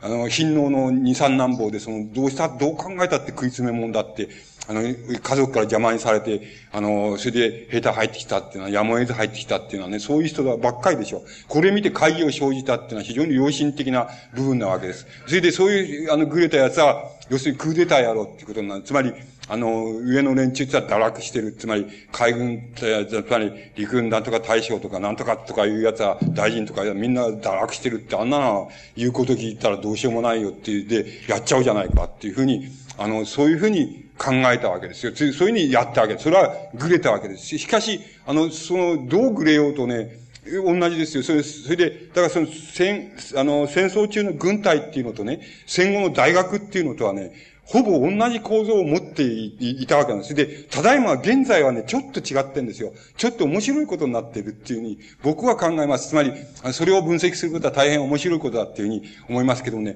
とにかく少なくとも僕らが大学、戦後大学あれした、あの、出たっていうのは、頃とか、まあ、もっと後までだと思うんですけど、ね、その頃まではね、やっぱり同じなんですよ。あの、戦争中、軍隊入れとね、それから戦後、大学っていうのは同じなんですよ。そこへ入るっていうこと、入るっていうことの、いわば、その、ヒエラルキー的な意味は同じなんです。つまり、あの、構造的に言いな意味っていうのは同じなわけなんです。ですから、あの、この構造を変えない限りはね、この構造の範囲内でね、ぐれたってね、あの、ぐれて左翼になったってね、大したことないんですよ。あの、その大したことないっていう意味合いは僕自身もよくわかります。つまり、あの、それじゃダメなんですよ。あの、ダメだっていうものが、そそのダメだっていうことの主張の仕方っていうのは様々あると思います。しかし、あの、竹内さん自身の主張の仕方は、なぜダメか、それはヨーロッパ的だからだって。ヨーロッパ的だっていう意味は、あの、ヨーロッパがヨーロッパ的っていう意味なら、まだ、まだしも、まだしも、あの、それは、まだしもそれはそれより以外にないんだから仕方がないっていう意味では、それは許せる。しかし、日本が、つまり、東洋である日本がヨーロッパ的であるっていうことはあって、その、それを、それに追いつき追い越せで、そう、ガリガリになって、そうなってる。それで、そこでもキリキリ、あの、キリを刻むようになって、あの、その、なってて、そこで様々な、その、矛盾が出たり、その、えー、なんかっていうのは、イライラしたりっていうのはやりきれないじゃないかっていうのが、竹内さんの考え方。つまり、その構造を変えない限りは、誰がどう頑張ったって、日本っていうのは、日本はダメですよ。つまり、あの、革命っていうようなことはダメなんですよっていうのが、あの、竹内さんのあの、根本にある、あの、考え方だと思います。それはあの、竹内さんが貫いてやまなかった、あの、考え方です。この考え方でもって、あの、竹内さんは例えば、その、日本共産党に対しても、痛烈な批判っていうのを、もう痛烈な批判をしてますし、あの、その、もう、そのね、知、あの、知識人っていうものと、知識人っていうものに対しても痛烈な批判をしているわけです。つまり、あの、それからその、なんて言いますか、あの、つまり、知識人っていうもの、つまり、なんて言いますかね、知識人っていうものがね、あの、なんか、うち、あの、うち、帰ると神棚が祀ってて、あの、なんか、つまり、あるいは下で、そういう言い方をしてますけども、えー、下、下ではね、一階では、あの、神棚飾って、飾っててね、それで、あの、えー、こう、ふんどし一丁かなんか捨ててこ一丁でさ、ごろりとして、それで、二回ではそのハイデッガーでありとか、ニーチがどうしたって言って、そう、そういうものっていうのは、ね、そういう脆弱さっていうのと、脆弱さっていうのはね、どうしようもないじゃないかって、それじゃ、どうしたってしょうがないやつまり、それだったらば、いくら追いついてもね、あの、追い越しても仕方がないじゃないかっていう、つまり、そういうところの、まあ、知識人にとっては自己分裂であり、それから、あの、社会的に言えばそれは知識人と大衆との分裂であり、それから大衆との、こう、こう、ねじり合いだっていうのは、そういう問題っていうのは、あの、どう、どういうふうにしたっても、そういう、その、方向をそういうふうに取っていく限り、どうしようもないんだっていうのは、あの、ものが、あの、竹内さんの戦後におけるその批判の、あの、日本批判っていうものの、あの、根本にある問題だっていうふうに、あの、考えることができます。で、あの、だから、竹内さんによれば、その、なんて言いますかね、構造、つまり、そういう構造を変えない、あの、これはね、構造を変えないっていう意味はね、構造改革っていうのと違うんですよ。あの、広角化っていうのがいるでしょ。そういう意味と全然違いますからね、間違えないでくださいね。あの、そのね、構造を変えない限りね、あの、思考方法の構造、それから、もうなんて言ったら、社会のヒエラルキー、支配、支配的な、あの、こう、なんて言いますか、支配の、を繋いでるね、そういうくさびみたいなもののあるいは鎖みたいなものの構造を変えない限りはね、どうすることもできないんだっていうことね、そのことを、あの、力説で、それだから、それをね、あの、こう、あの、自己、つまりね、あの、個人的に言う、言う場合には自己改、自己改革、とかね、自己改造っていうような言葉を、あの、使っています。それから、あの、社会的に言えば、あの、うん、あの、なんて言いますか、構造を、構造を変えなきゃいけないんだっていう言い方をしています。で、これはあの、なんて言いますか、これを伴わなかったらば、どんなことをしても、あの、どんなことをしても、あの、どうすることもできないんだ。っていう、あの、言い方をしています。で、日本っていうものを、あの、捕まえていく場合に、日本っていうもの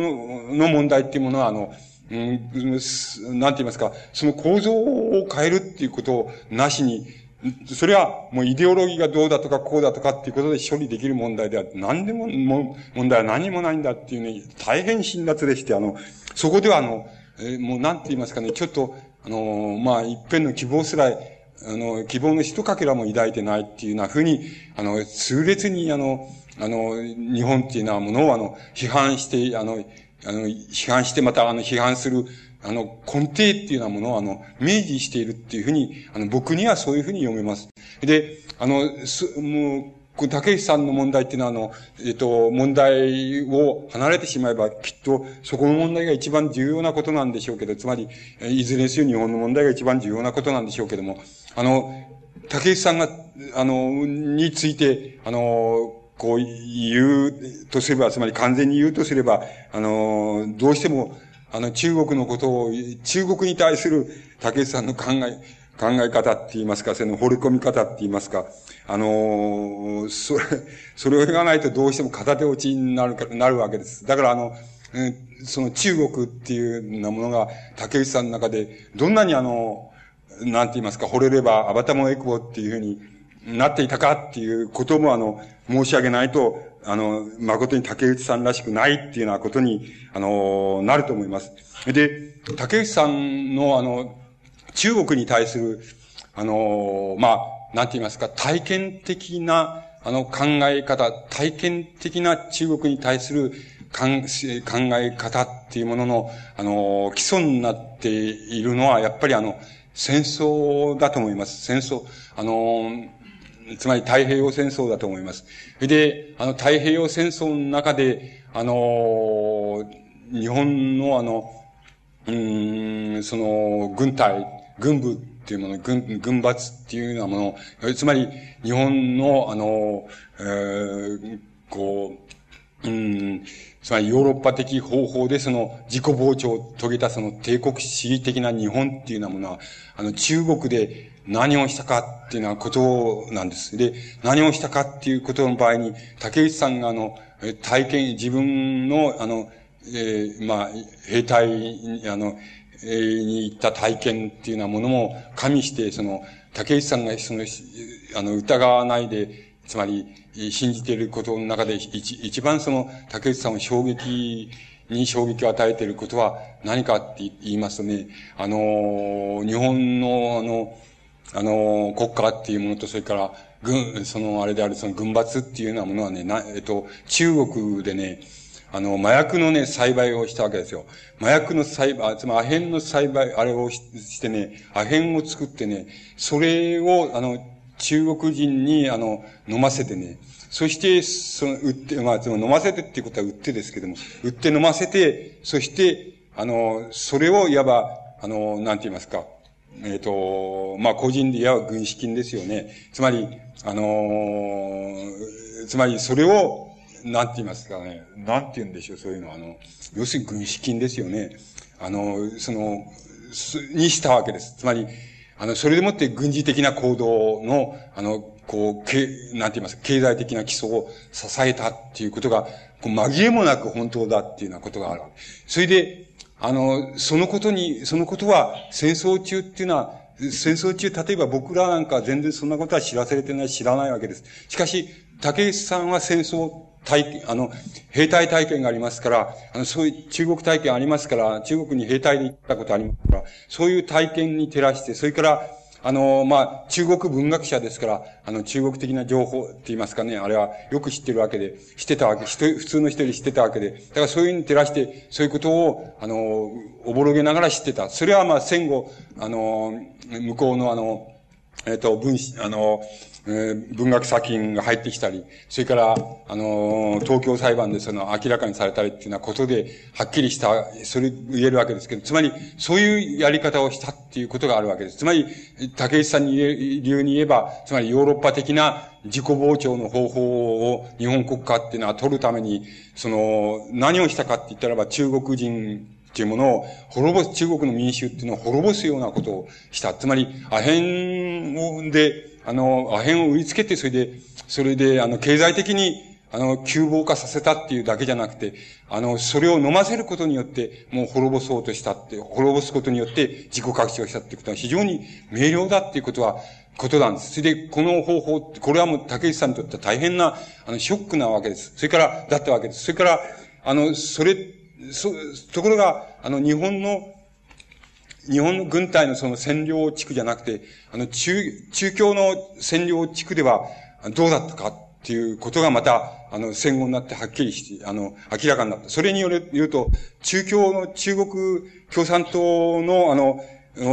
その占領してた地区では、たとえその日本の占領地区となんか隣接した、つまり隣、隣り合わせた地区であっても、そこでは、あの、なんて言いますか、アヘンの密売とか、その、取引とか、そういうのは全く行われてなかったし、全く中共、中共軍っていうのは、あの、全くそれを、そんなことは絶対してはいけないっていうようなこと。たとえそれが、あの、つまりそのために軍事的な行動費がなくなり、そして、その、なんて言いますか、あの、そして自分たちが、あの、こう、不利な立場に、つまり、えー、急防する立場に立とうとも、そういうことは絶対に、あの、してはいけない。つまりそういうことは絶対しないっていう、そのモラルはもう非常に明瞭に貫徹されたっていう。それは例えば、日本の占領、日本軍の占領地区と中共軍の占領地区が、例えば隣り合わせたっていうのは、そういう地区でも、その区別だけは非常に明瞭だったし、あの、その倫理性だけは、その、もう、あの、非常に高度な倫理性を持ってて、それを認めざるを得ないっていうほど、あの、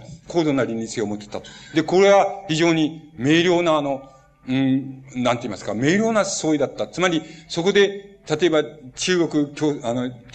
中国共産党にその象徴される、そのモラル、倫理性ってのは何かって言ったらば、それは、あの、いわば孫文の、あの、三民主義のその、延長線上に来るもんで、つまり、あの、中国の民族的な統一っていうようなものと、それから民族的な解放、つまり帝国主義からの解放っていうようなもの、ある植民地からの解放っていうようなものを、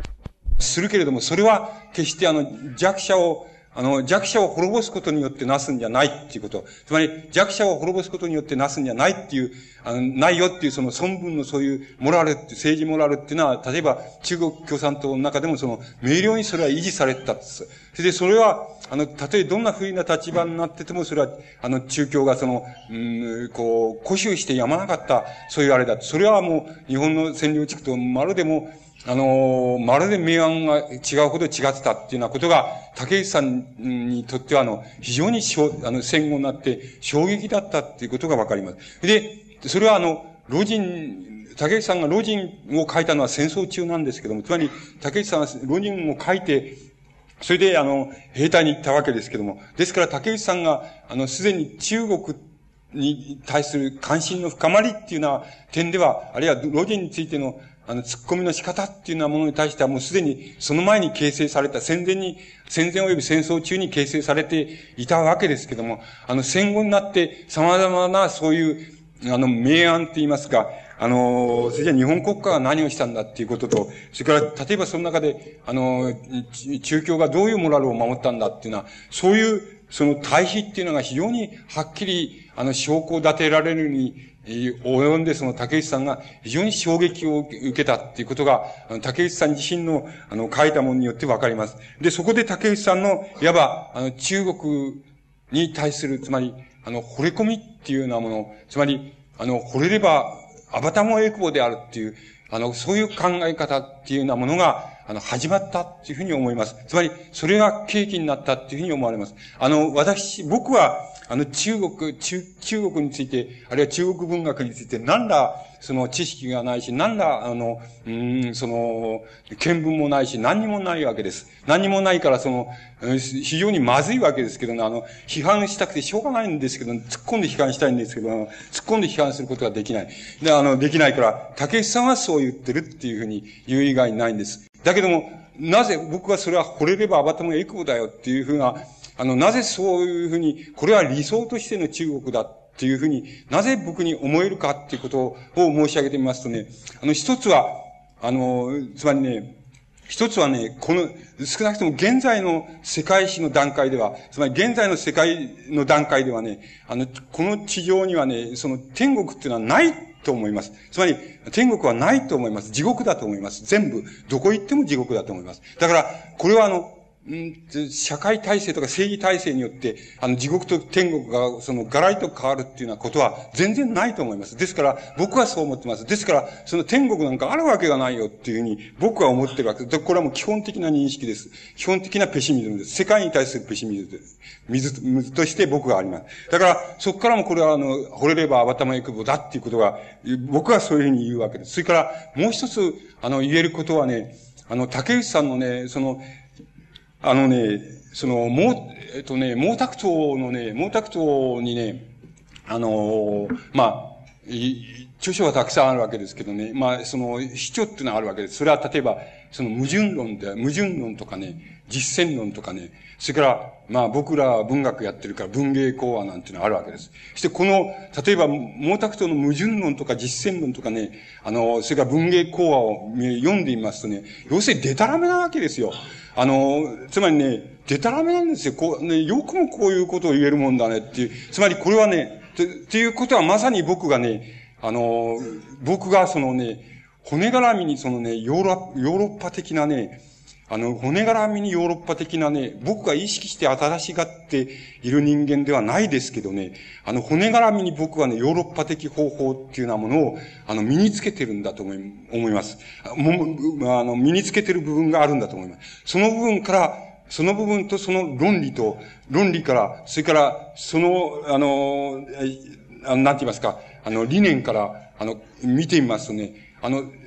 とにかくね、これはね、いい本じゃないんですよ。いい本じゃないっていうことはね、様々なニュアンスがあるんですけどね、これはね、あの、だ、デタラメですよ。デタラメなこと言ってるんですよ。つまり、あの言ってます。それ矛盾っていうことについても、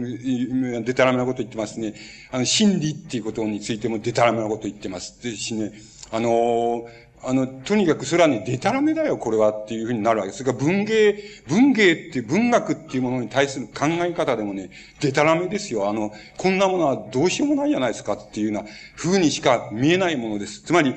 だけれども、あの、いいとこがあります。あの、いいとこがあります。つまり、じゃあお前書けるかっていうふうになんです。つまり、お前は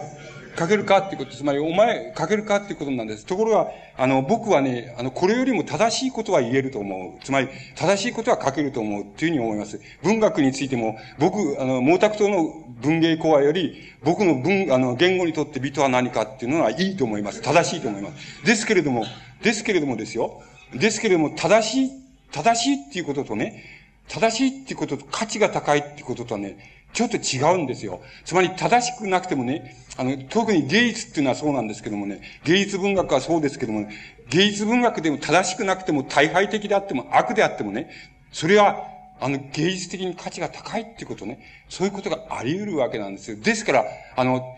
価値として見た場合にはね、これはね、いいもんなんだよね。大変いいと思います。あの、いいもんなんです。つまり、なかなかこれ書けるもんじゃないよっていうものなんです。ところが、正しくはないです。これは間違いだらけですよっていうものななるわけです。つまり、そういう、つまり、あの、だけどこれはいいもんというより仕方がないよっていう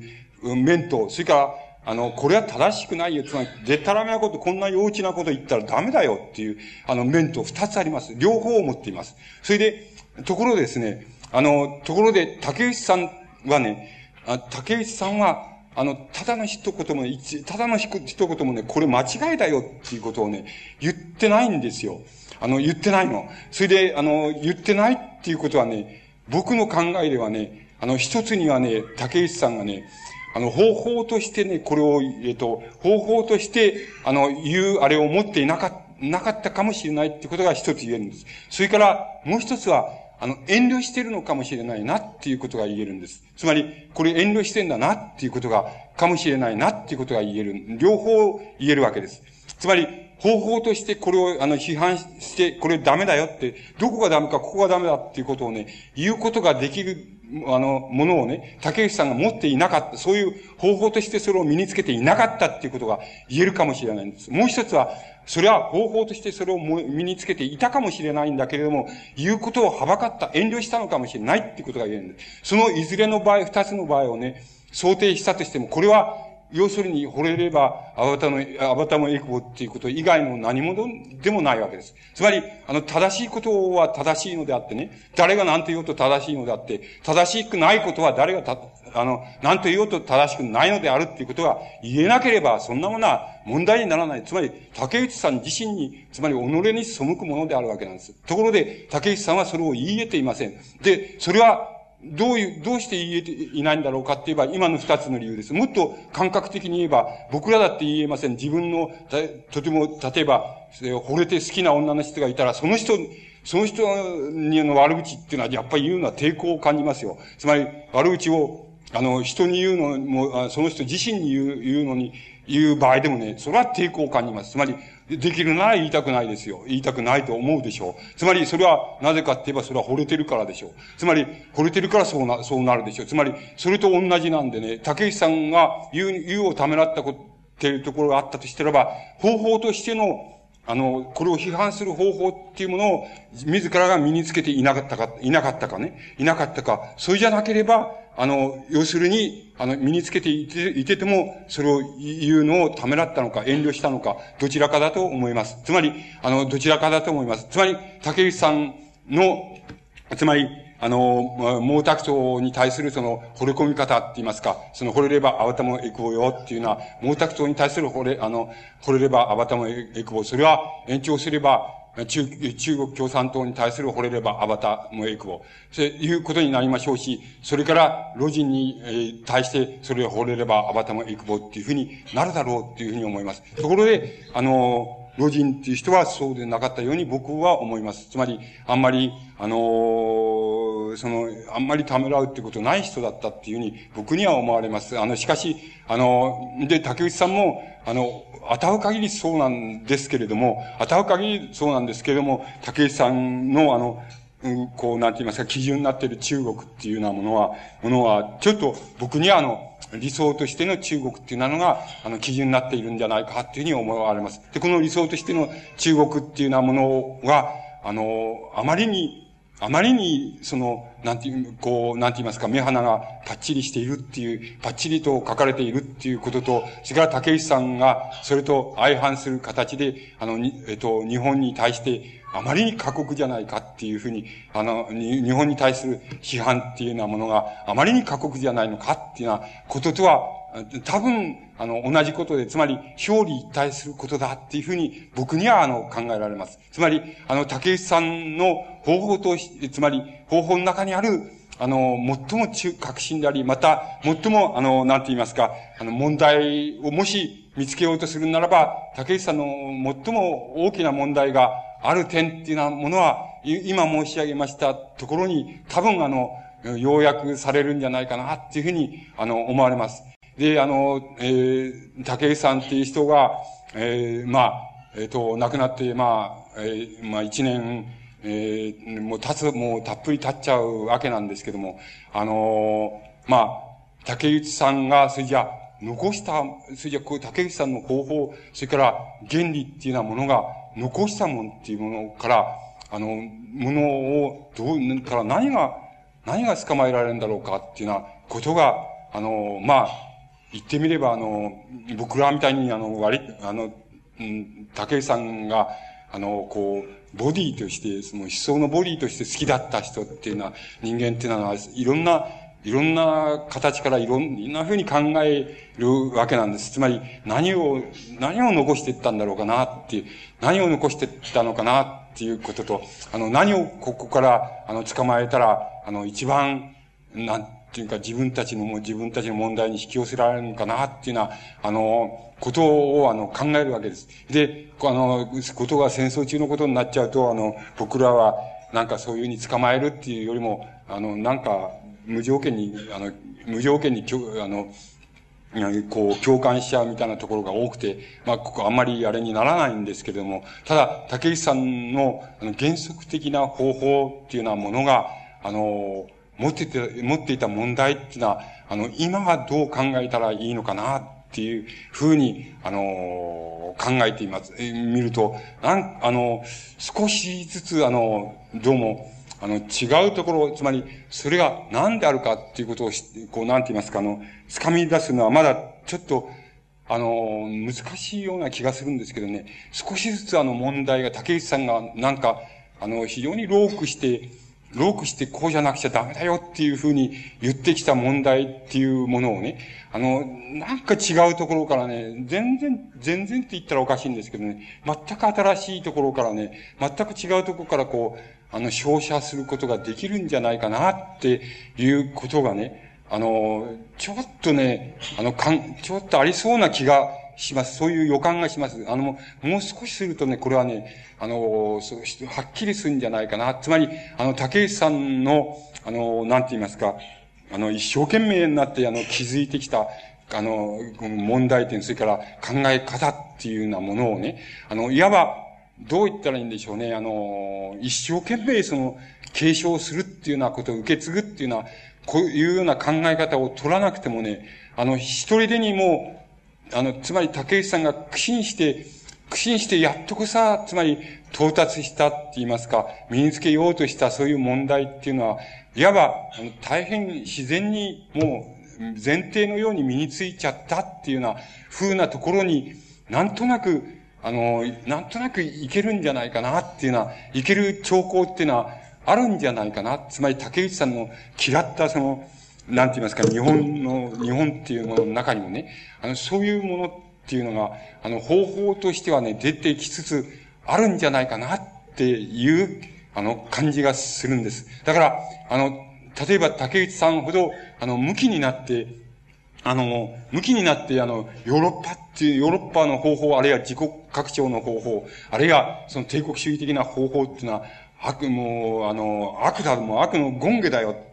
だからこれを真似したら絶対ダメなんだよっていうふうに、竹内さんが、まあ、その懸命な、つまり生涯の、その、生涯の懸命な努力によって、その、あの、考えに考え抜いてきた、そういう問題っていうのは、案外、案外、あの、非常に軽くって言いましょうか、案外あっさりと前提としうるっていうのは、あの、前提として出発できるっていうのは、そういう、あの、兆候っていうのは、あの、少しずつならば、あの、出てきてるんじゃないかなっていう感じもします。気もします。あの、これは出てきているっていうふうに、あの、断言できないところがありますけども、出てきてるんじゃないかなっていう気がします。それから、あの、竹内さんが、その、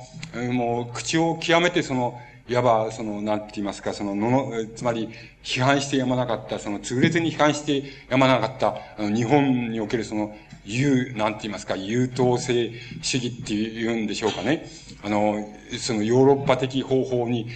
シャニムにその、いい頭の方から順々にその追いついて一生懸命駆け抜けようっていうのは、そういう、そのことによってしょう、あの、作ってきてしまった、そういう日本、日本の持ってるその悪って言いますか、そういうものっていうものを、あもう、あの、竹内さんが一生懸命考えたようにじゃ、よほどじゃなくて、いわば自然にそれを、あの、無化してしまうって言いましょうか。自然にパーにしてしまうっていうようなことが、あの、できるようにな、なりつつあるんじゃないかなっていう、あの、気もあの、しないではないんです。つまり、そういう兆候も感じないではないんです。あの、それは、あの、錯覚かもしれないんですけども、感じないではないっていうようなことがあるんです。ただ、あの、言うことは、あの、何、えっと、思想なんていう、思想なんていうもの、あるいは一人の思想家っていうようなものは、あの、いずれにせよ生涯においてその、成し得ることなんていうのは、いずれにせよ大したことはないわけですけども、高橋入れてるわけですけども、しかしあの、え、その、その何がためにその、一人の思想家っていうのはその存在して、つまり、ある時代に存在して、あの、存在し続けるかっていうような風に、あの、考えていきますと、いわば、あの、自分が、その、なんて言いますかね、その、えロークして、つまりそれを一刻もそのそのことを頭にから去らないほど、ロークして考えに考え抜いたっていうのは、そういうして、やっとこさ、その、なんか捕まえた、そういうものっていうものが、言ってみれば、あの、なんて言いますか、その、あ、後の世代に、あの、その、後の世代の人たちっていうものは、あの、なんとなく、もう一人でにそれは見に、つけちゃってるっていうのは、ふうにしか思えないと。つまり、自然に身につけちゃっているとしか思えないっていうのは、あの、そういうふうな、いわば、なんて言いますか、比較、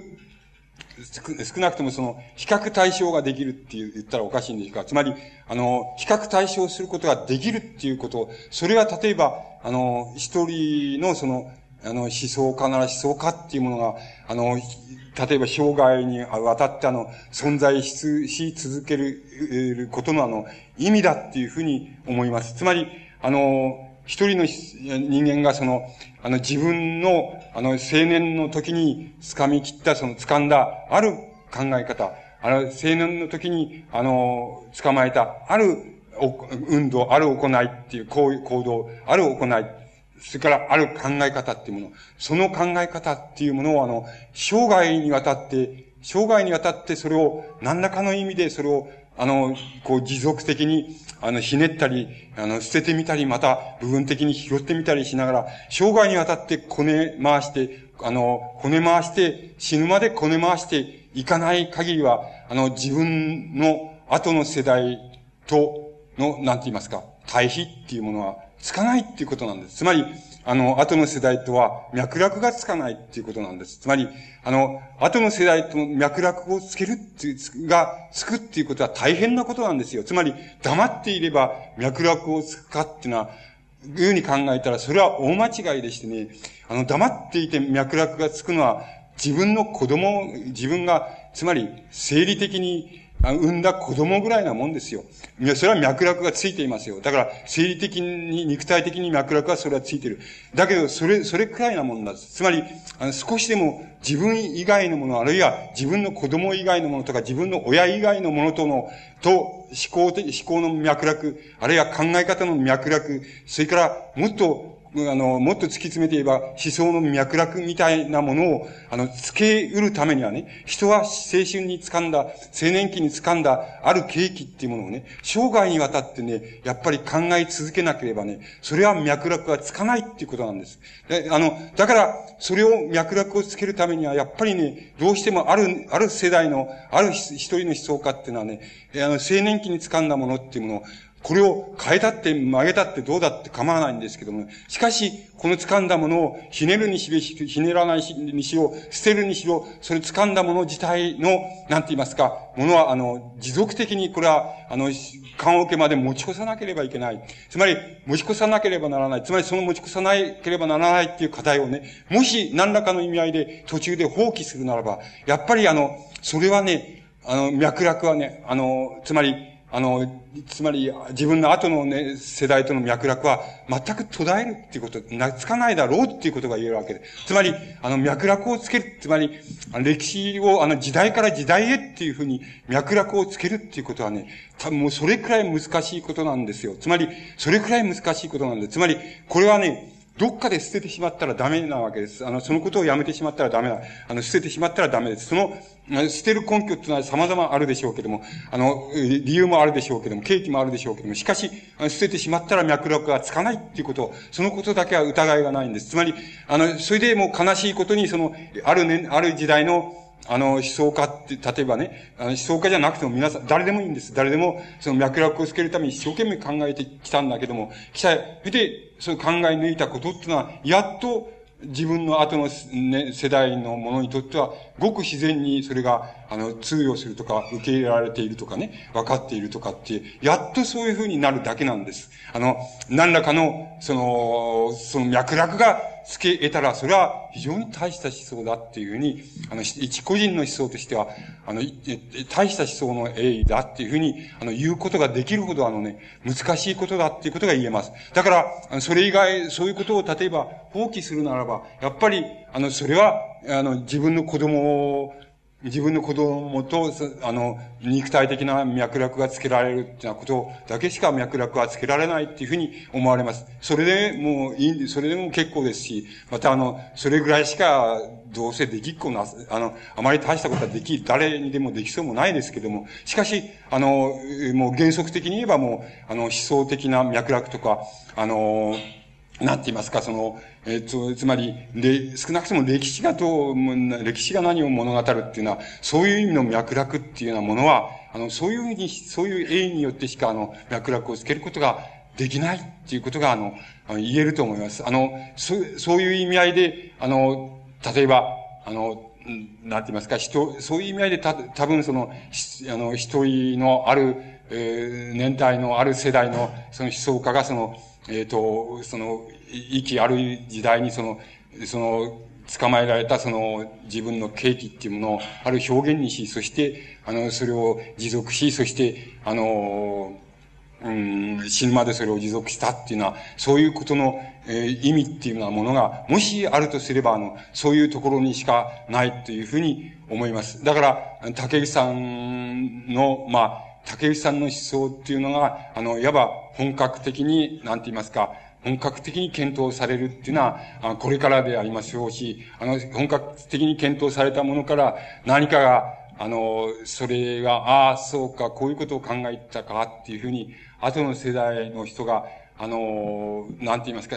あの、別に苦労しなくても、あの、なんか、あの、わかるところと、あの、とか、共感するところとか、あるいはもうすでに実現しちゃってるところとかっていうようなものが、あの、あったとすれば、それはもう、竹内さんの思想の功績に属するわけですし、またそれは、強いて言えば、あの、一人の思想家が、あの、ある時代に存在し続けたっていうことの、あの、意味に、あの、つながっていくもんだっていうふうに、あの、考えることができると思います。あの、皆、えっ、ー、と、そういう、あの、竹内さんの、思想の本格的な検討っていうようなものと、それから、またあの、それが、どういうふうに、なんて言いますか、どういうふうに皆さんを捉えるか、あるいは皆さんが捉えられるかっていうような問題は、あの、今後に属するわけですけども、まあ、あの、きっと、あの、まあ、そういうことが、あの、まあ、これからなされるに違いないし、また、なされるに値する、あの、思想家だったっていうふうに、あの、言うことができると思います。はい。あの、これで一応終わらせていただきます。Gracias.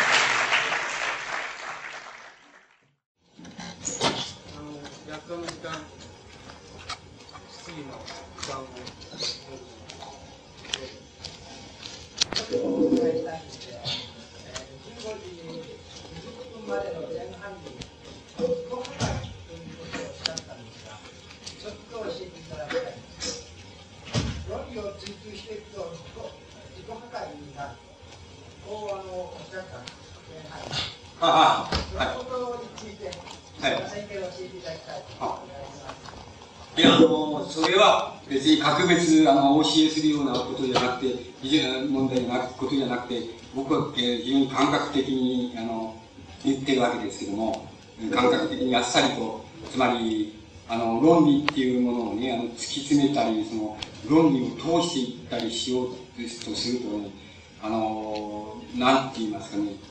つまり、情緒的にね、束縛としていく感じっていうのを僕はいつでも自分は実感するんですよね。そその束縛としてきてこれもこれ以上あのなんかこういうふうなことに突っ込んでいくと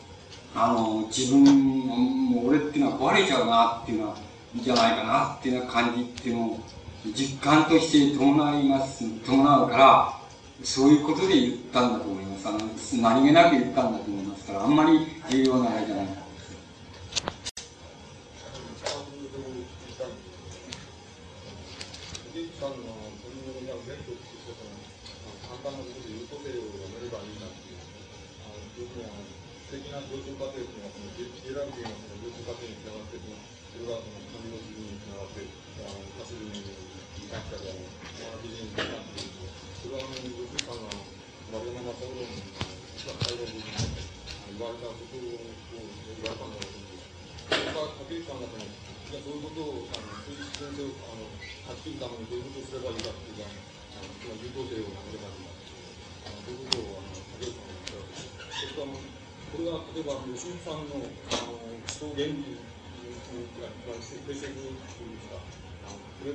ね、素敵な文章過程と自然過程だから、それはあの、いい過程としてこの、なんていうか、大衆の言動というか、それは自己主張の、あの、共同性の中に取り込んでいくんだ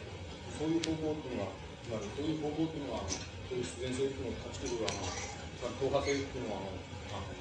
あの、なんていうか、防ぐ、あの、方法的な原理に足りるんだっていう、あの、そういう吉本先生の、あの、なんていうか、ニュアンスをやっぱり、あの、含めて、あの、茂さんは、有効性を上げればいいんだって言ってるんだだ、有効性を上げるのは、知的な上昇過程っていうのは、吉野さんの言われる自然過程だから止めることができないわけで、それを有過程に転じるっていうのは、つまりは大衆の言動、あるいは日常的なものを、自己主張の共同性の中に取り込んでいくことなので、いうことが、吉本理論の一つの中核になっていると思ういうニュアンスを含めて、あの、あの、竹内さんもやっぱり言われたりもなかったという感じがするんですけど。もです、か、ら、あの、あの竹内さん。の言ってることは、よく、ちっとも賛成じゃないけど、まあ、よくわかるよっていうのはですねあの、うん、そういう意味で言われたん。です、それからもう一つは、あの小さい点なん。ですけども、文化庁のこの、あの、2000年とか20年とかですね、だから、あの、運営とは、うん、あれが読ん。で、どういうのやっぱり私の、バカとしか言うがなん。じゃないかという感じしか持たないん。ですけど、その場合にその、正しいということと、その、価値が高いということは別なん。だということを言われて、うん、細かい点なん。ですけど、あの吉野さん、あの吉野理論ではその価値っていう概念というのは、いわゆる時間性からやってくるので、うん。うん、でその価値が高いというのは、なん。か、その時間的な蓄積量が高いとか、まあ、そういうことだと思うん。ですけど、そういうことだとちょっと、あのおかしいないとか、うん、あのえっ、ー、と、いうふうにあの正しいということと価値が高いということは、うん、違うんで。うん価値として見た場合、2000本が制限高いんだっていううん。うん。あのね、えっと、僕ね、今おっしゃった、言われたことはね、両方一緒にね、答えることができるような気がするんですよね。どういうふうに答えるようか、答えればいいかていうことなんですけどね。えー、っとね、あの、竹内さんがね、その優等生になるの、優等生文化的なものをやめればいいんじゃないかっていうのはね、僕が言うね、その知的な上昇過程っていうのはね、単にそれは自然過程なんだからね、その知識でも何でもないんだよっていうことでね、あの、だから、いわば、あの、逆にあの、知識からあの、知識でないもの、あそれがあの、捕まえられた時初めて本当の知識っていうふうに言えるんだっていうふうな言い方を僕はするところとこととはね、違うような気がするんですよ。で、その言い方っていうのはね、例えば、あの、知的な上昇過程だからやめればいいんだっていう、だから僕の言い方ももっとあれしていけばね、知的な上昇過程だからやめればいいんだってことは僕は絶対に言わないわけですよ。あの、徹底的にやれっていう、あの徹底的にやれって、あの、うん、あの、いうのは僕の考え方です。徹底的に知識的にやれって、やれってこと。つまり、あのそう、だけどそれはちっとも、あの、ちっともあの、知識の相対の過程じゃないよって、全体的な過程じゃないよって、あの、それは言ってみればその片道にしか過ぎないよっていうことなんですよ。して、そうするとね、あの、毛沢東、例えばね、毛沢東のね、あの、例えば、その文芸講話の文芸講話のね、何が、何が、あの、どこまでダメなのかって言ったらね、あの、感覚的にも言えるわけです。感覚的にあれ、あれを読むとね、あのね、もう、いや、なんて言うんだろう、無理やりね、あの、どう言ったらいいんでしょう。無理やりこう、なんか平面、平面の中に無理やりね、突っ込まれちゃうような感じがするんですよ。それはね、なぜかって言ったらね、毛沢東がね、あの、知識っていうものをね、知識っていうもの、あるいは知識を、つまり、な、なりわいとするものじゃないんですよ。なりわいとするっていうと、これ職業っていう意味になっちゃうんですけどね。あるいは社会的な分業っていうようなことになっちゃうんですけど、ね、もっと、もう少し根底的な意味でね、あの、知識を、知識によって立つ、立っているって言ったらおかしいのかな。言い方でね、なんとなく察してほしいわけですけどね。あの、知識としがね、知識として立つっていうことね。あるいは知識として存在するっていうことをね、毛沢東、つまり、毛沢東は認めないんだよ。つまり、あの、それはね、あの絶対にあの、大衆っていうものをね、大衆っていうものの過程に、ね、接触しない限りね、それは何らのね、あの、つまり、意味も生じないし、価値も生じないんだっていうことは、ね、毛沢東は徹底的にそうなんですよ。だけど、僕はそうじゃないと思ってるの。知識っていうものはね、あの、知識っていうものは価値を持つためにはね、知識が知識として立ってるっていう、あの、そういう状態を認めなければいけない。それ、その状態はね、もちろんニュートラルです。つまり、これ権力にもいかないし、それから大衆にもいきません。それから、あの、それ自体ですからね。それ自体ですから、それ自体を含むあの全体からはね、何かに奉仕させられちゃうかもしれないんです。つまり、奉仕させられるかどうかっていうことに対してね、あの考えが及ばないかもしれない。だけど、知識は知的追求の過程自体の中にね、自体の中に、あの、価値があるんだっていうことをね、認めなければね、人類、人類の文化っていうのはね、成り立っていかないって。つまり、ヨーロッパがなぜね、あの、世界であるかのごとくね、あの、成り立ってきたかっていうとね、その根本的な理由はね、あの、知識が知識として立つっていうことね。あの、知識が知識として立つっていうこと、それをね、認めてるからなんです。そうするとそれは無限過程なんですよ。無限にね、上昇する過程なんですよ。無限に緻密になり、無限にね、探求が進むっていう、そういう過程なんです。で、それは何、別に大衆に役に立つか役に立たないか、政治がそれを利用するかしないか、そんなことはね、あの、本当はあるんです。大抵利用したりされたりするわけですけどね。そのことは少なくとも探求している人自身にとってはね、何らの問題にならないほどね、それは、あの、熱中される問題なんです。つまり、そのこと自体に、あの、追求される問題。それそれは、また追求して、無限に追求してもね、追求の種が尽きるってことはないっていう問題なんですよ。そのこと、その過程をね、認めることによってね、あの、ヨーロッパっていうのは世界であるかのような、ヨーロッパの知識っていうのはね、それがあるために世界であるかのような顔をしてきたわけそれから、あの、ヨーロッパ、あの、竹内さんが恐れを抱いたっていうのはね、合理精神とかね、論理性っていうのは、ね、論理学とかね、数学なんて東洋では出てこない。日本なんかで生まれないの、これは。生まれ、絶対にね、東洋的な思考では生まれないの。なぜならばね、あれはね、知識が知識であるっていう過程ね、あの、知識が知識を追求する1たす1はどうして2なんだっていうことを追求するにどういう意味があるかっていうようなことをね、これどういう対して、これ対象の役に立つか、どうやって役に立ったらいいかなんてことをすぐ考えるようなね、そういうところではね、論理とかね、数学とかね、つまり、あの、そういうのは生まれないの、絶対に。絶対に生まれないのね。これは生まれないっていうのは、東洋の悲しいことなんですよ。竹内さんの言うように、利点じゃないんですよ。あの、これは悲しいんですよ。悲しいことなんです。つまり、ヨーロッパと比べて悲しいのはそこなんですよ。ヨーロッパっていうのはね、1たす1は 1, 2だっていうことは、どうして2かっていうことをね、死ぬまでね、あのね、なんかレンズ磨くのを商売してね、しながら、それをね、一生そういうことをね、つそういう、日本人とかね、東洋人からすると、バカが役に立たんのであれっていうね、そういうようなことを追求してね、一生涯を送った奴がいるのあの、ヨーロッパにしばしば出てくるわけ。ね。日本だってね、職人でこんなね、あの、茶碗をね、いい茶碗を作るためにね、えー、焼き物をやって一生送ったやつはいますよ。しかし、それを役立つためですよ。役立つためですよ。そうじゃないんですよ。だけど、こんなもんには形あるもんじゃないんですよ。1たす1はどうして2かっていうようなことですよ。つまり、そういうことですよね。どう、そういうことを追求、つまり目に見えるものじゃないんです。抽象なんですよ。抽象を追求することによってね、一生棒に振っちゃったっていうのはヨーロッパにはあるんですよ。で、それはね、どういう価値があるかというと、民衆のために役立つかなんて、そんなことを言ったらね、そんなこと、バカなんですよ、それなんかね。無駄なんですよ。だけど、無駄をやるやるっていうね、精神っていうのは、なければ、論理、それから数学みたいに、抽象的なものは、絶科学、科学、サイエンスですよ。そんなものは絶対に生まれないのね。だから、絶対に生み出すことができない。それを、例えばヨーロッパを生み出すことができてる。アジアを生み出すことができてないんですよ。アジアが科学を持ってた人も全部ヨーロッパのものです。あの、移植です。全部です。一つもありませんよ。あの、あの、アジアの科学なんて、アジアで発生した科学なんて何もないの。経験が、経験法則だけです。アジアにあるのは。せいぜい、せいぜい抽象できて経験法則だけ。つまり漢方薬だ。つまり、聞くかもしれないけど、経験法則。そんなのはダメなのよ。あの、ひとたび全部成分に抽象した上で総合できなければダメなの。それが、それが総合できる知識だってそうなの。だからもう、その、そこがね、毛沢東の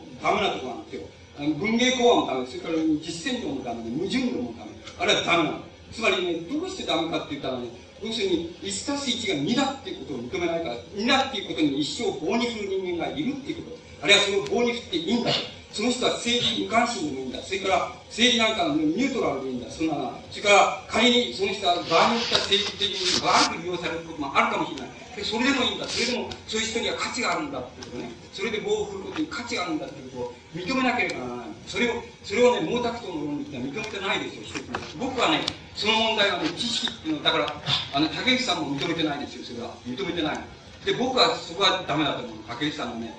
ダメなところだと思う。つまり、竹内さんが、あの、中国に対して甘くて、日本に対して過酷だっていうのは、そこだと思う。あるいはヨーロッパ的に方法に対して回帰的な、だけどね、中国に対して回帰的にはないっていうのはそこだと思う。それはある意味ではいいんですけどね、ある意味ではそこがダメだと思う。だけど僕はそうじゃない。つまり、徹底的にやれっていうのも、ヨーロッパ的な方法、とにかく論理だって何だっていいか、徹底的にやってね、ヨーロッパを追い越したり、追い越してね、はるかに追い越してしまうっていう。つまり、そういうふうにしするっていうことが、しかし、知識にとってはね、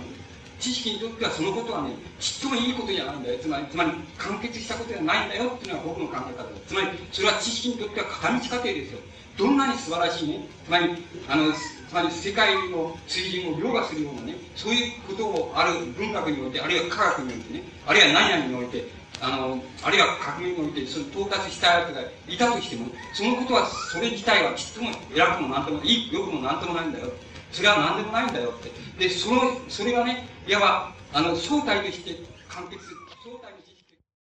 どういう意味があるというようなことはね、全部完璧に取り出すっていうようなことはね、あの、そういう、あのね、そういう過程からね、あの取り出すっていうことができなければね、知っていうのは完結しないんだっていうのは僕僕の考え方です。ですから、あの、今質問された方がおっしゃったのとね、僕は違うんですよ。だから、僕が毛沢東がダメだっていうところはね、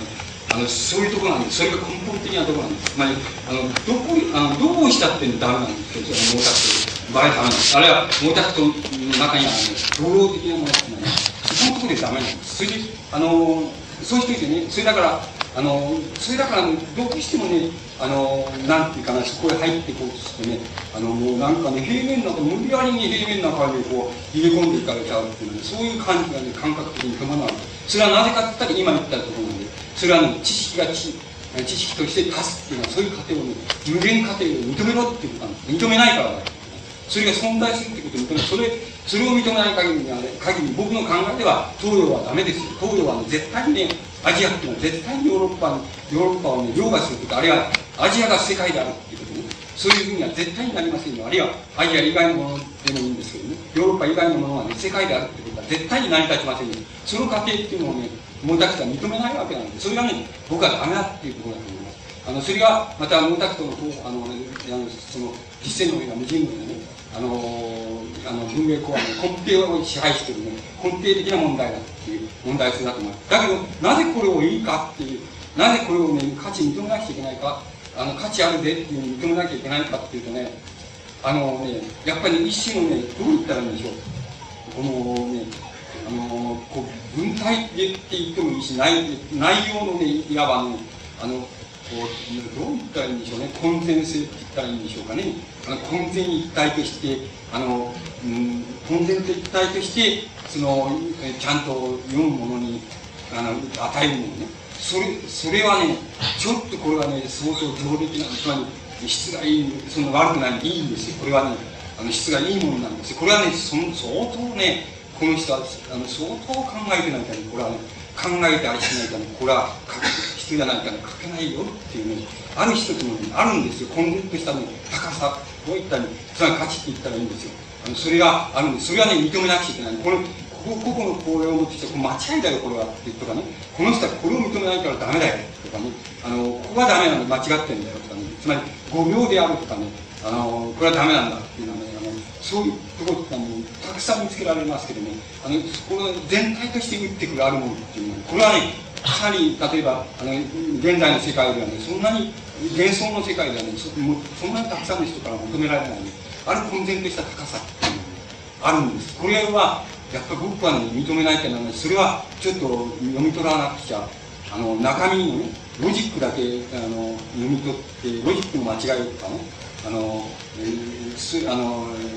つまり相対的真理はね、たくさん重ねが集まって絶対的真理になってなっちゃうみたいなこと言ったりさ、何言ってんのっていうね、あの、何言ってんのっていうのはやっぱりダメって思って、そういうところだけを取るんじゃなくてね、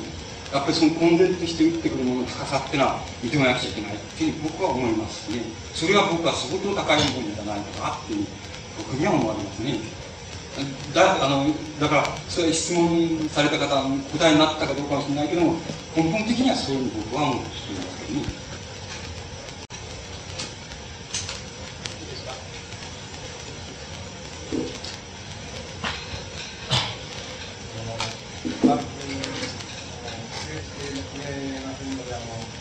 ゃってくださそれであの来年がやるんだと思うんですけど、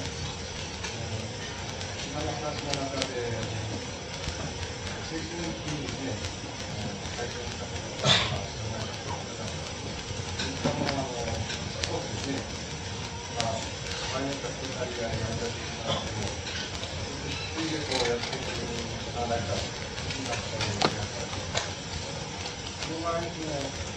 戦争体験とかですね、日本体験とか、そういう視点であの、どうやって捉えているのか、捉えてたのは、そういうその体験なり、が、が、どうなり、こうなり、そう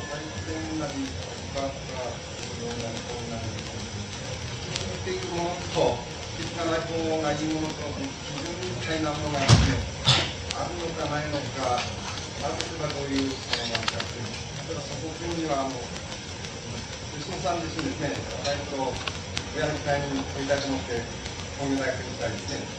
やっぱり国のために、ちゃんと頑張って、戦争に取り組みたいですね。精神的にかなりそのそういうエネルギーを入ったんですね。竹内さんだって、あの、上昇志向じゃないですけども、東京大学に行って勉強したわけですね。中国に出会うまでは。そういうその政治的によるかといったところでも、あの、捨てちゃった方がいいものがあるわけですね。その辺、例えば僕なんかもあの、吉本有名なっていうのに、精神にかかってですね、捨てた方がいいかね、後ろから引き継いで、なんか、方がいいか、その、わからんわけですね。そういう場所の吉本さんがおっしゃる、その、すごくなんか、なんか、大事だといい、それから今ちょっと使うとかね、いい、そういうふうにどんなふうに考えたらいいんですかね。うんあのね、僕、僕はね、あの、例えばね、えっと、戦争体験とか戦争責任とかね、そういう問題って竹内さんもそうだけど、ね、あの相当こだわってね、あの戦争体験論とかね、戦争責任論とかっていうのを、あのそれ自体としてね、あのこだわって、ね、やった時があるんです。そそれは、あの、ある自分、それが、あの、その、縁故に基づくのであれその騙されたという意識に基づくのであれね俺のその俺のやこうかかずらあったことがその、えっと、間違いだっていうふうに全部その否定されるのはこのかなわんっていうそういうそのモチーフによるのであれつまり体験を体験の次元であの取り取り上げて関わるなことはことをした時期があります。で、あの、それ、その時期をね、その、つまり、そういう時期、あれ、そういう次元で、あの、問題を出して、あの、いる限りだったらば、あの、あまり、つまり、なんて言いますか、あの、こう、こだわって、って言いますかね、持続してこだわってっていうことが、あの、実りが多いかどうかっていうことは、僕はそうあんまりあの、実りが多いんじゃなく、多くないんじゃないかと思ってる。ですから、例えば、僕はあの、安田武史っていう、あの、やっぱり年代としては同じで、多分体験としても同じなんなようなことなんですけどね。安田武史っていうのは嫌いなんですよ。あの、嫌いなんですよ。つまり、あいつはね、あのまあ僕は面と向かって言ったこともあるから、いい、言ってもいいと思うんだけどね。要するに、お前は要するにね、お前東条に騙されて、そのね、戦争に行って、行った、行ったばっかり言ってるじゃないか。で、だけどお前戦争に行って、行ってね、兵隊になって、しかし、その中でいいこともあっただろう、いいこともあっただろう、いい面にあっただろうっていうんじゃなくてね、その中で例えば、あの、同じ兵隊仲間でのね、あの、目に見えないそのね、つまり、上官には内緒の助け合いとかね、あの、友情とかね、それから、あの、そそういう様々ないいことってあるだろうって、あっただろうっていう、それどうしてお前はそれを言わないでね、東条に騙されたら騙されたばっかりね、言ってんだって。で、僕はね、お前みたいな一番ね、お前みたいなの戦中派っていうのそういう、まあ、そういう言い方をすればですよ。その戦中派のつらろうしよっていうふうに僕はね、言ったことあるんですよ。で僕だって、その体験を体験として固執することにね、つまり、あの、安田武史的に固執することに意義があるっていうにはちっとも思わないんです。だけれども、僕は、だから僕はその体験を体験として取り出して論ずっていうようなことは、ある時期をあんまりしないようにしてきました。しかし僕は、例えば、あの、文学の方法論をとして追求したこととかね、あの、それから、文学史的な仕事をした、えー、に、でした仕事とかね、僕の文学、あ、いや、僕の仕事の仕方自体で僕が示していることとかね、そういうことは全部ね、あの、戦争体験を、あの、なんて言いますかね、抽象化したったらおかしいでしょうか。つまり、あの、そこからね、ある、あるメカニズムをね、全部ね、僕は、あの、ちゃんとそれを踏まえていると思います。ですから、あの、そういうふうに、希釈さ、ある意味で希釈させることもね、そこのところに全部希釈させることもできるっていう、僕自身は思っています。ですから、あの、絶対そうですよ。あの、僕の中には、あの、ありますよ。その戦争体験論とか戦争責任論から、僕が、あの、すごい言ったと同じ、同じモチーフじゃなければ、あの、こういう方法っていうのは僕は考えなかったよっていうのは、こととかね、こういう仕事はしなかったよっていうことは、いくらでもあると思います。まあ、だから、そういう意味合いで、もしあなたがおっしゃる持続、何を捨てるか捨てないかっていう意味合いをね、あるいは何を捨てないで持ち越すかって、感をまで持ち越すかっていう問題をね、あの、そういう意味合いで、つまり体験を体験としてっていうようなことではなくて、体験から、あの、いわばどういう抽象の仕方をして、あるいはどういう方法の抽象の仕方をしてっていうようなことまでも含めて言うならばね、僕は、やっぱりあの、その、持続っていう、あの、感を持続をまで持続すること自体がね、初めて、初めて、た、例えば、あの、後の年代とのね、対話とを可能にするみたいなね、もう、それだけの、あの、可能にする、その、あの、なんて言いますか、理由なんだって言いますか、根拠なんだっていうふうに、僕はそう考えていますけどね。あの、それをやめちゃったらもう、対話なんて聞かないんだ。だから、あの、対話するもう根根拠がもう違っちゃうんだ。で、例えば、もう、あの、統計によれば、例えば戦争を体験しないで、しかも、あの、事故を確立してるっていう、ね、あの、人たちの年代の方が、あの、人、人数の方が、あの、人口の方が多くなっちゃってるっていう状態でしょう。こんなところで、あの、体験を体験として提出するってことに固執するならば、例えば僕らが、やっぱり青年時代に、あの、おじいさんが、日露戦争の時はなって言ったり、西南戦争の時はなって、俺、こうでなとかって、あの、言ってんの聞いて、何言ってんのって、あの、思ったのとね、同じことになっちゃいますからね、あの、そういう意味合いで僕は体験を体験とか、青春期にぶつかったことをぶつかったことっていう意味合いを体験を体験としての次元っていう意味合いだけで言ってるわけではないんですけどね。僕はそういうふうに思って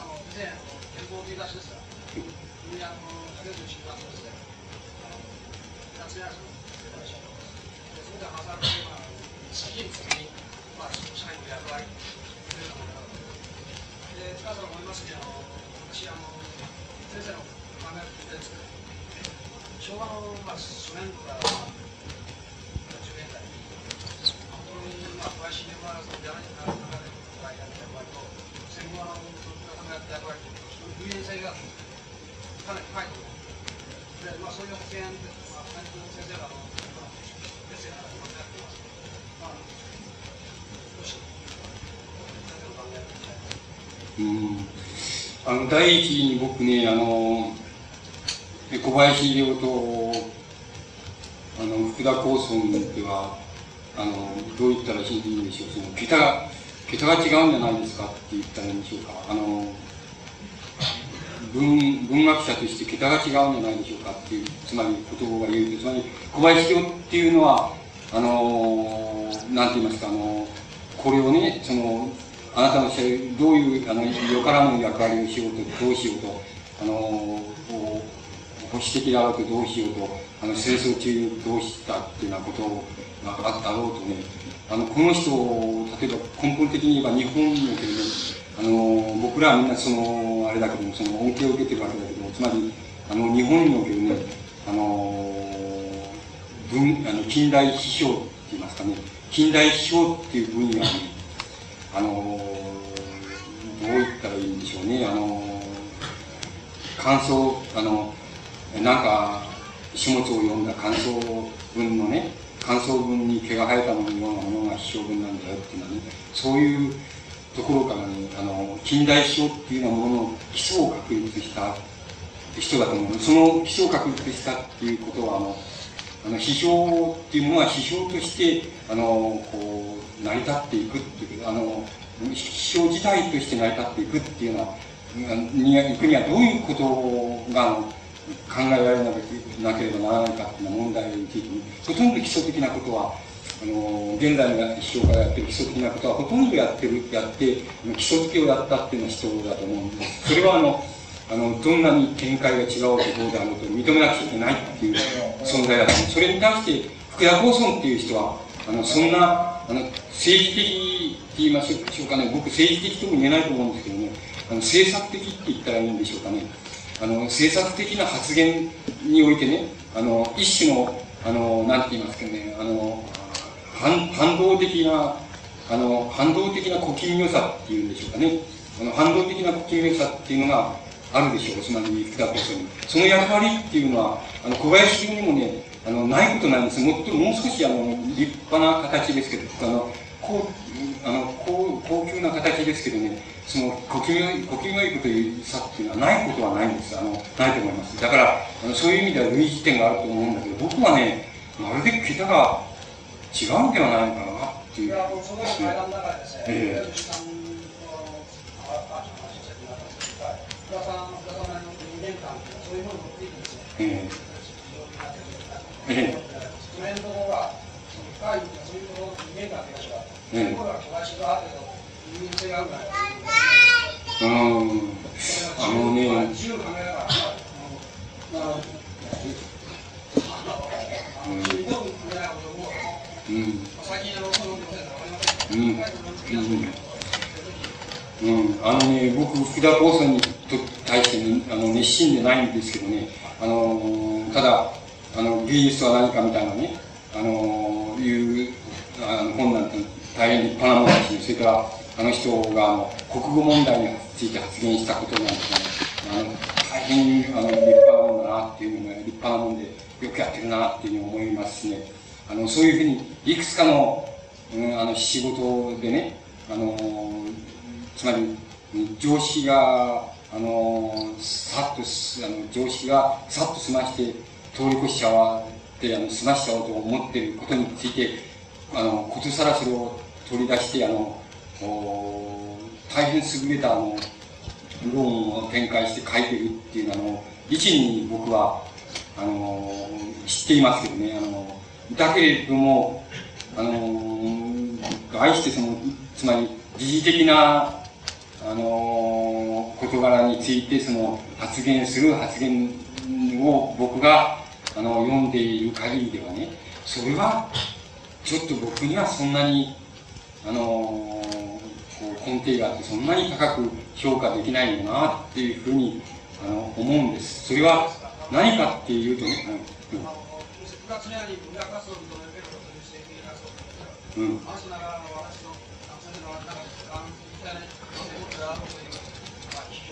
うん。ええ。あの、時事、例えばね、時事的なことについて発言するとき、政治的な発言をするときにも、福田さんっていうのはそんなに僕認められないですね。あの、それね、どうしてかっていうとね、すぐわかるんですよ。あの、うんとね、あの、心理がね、えっとね、あの、正しいことを言とてもしばしばっていうね、あの、ほとんど大部分の時場合に正しいことを言ってるの。正しいことを言ってるんです。だから、つまり、あの、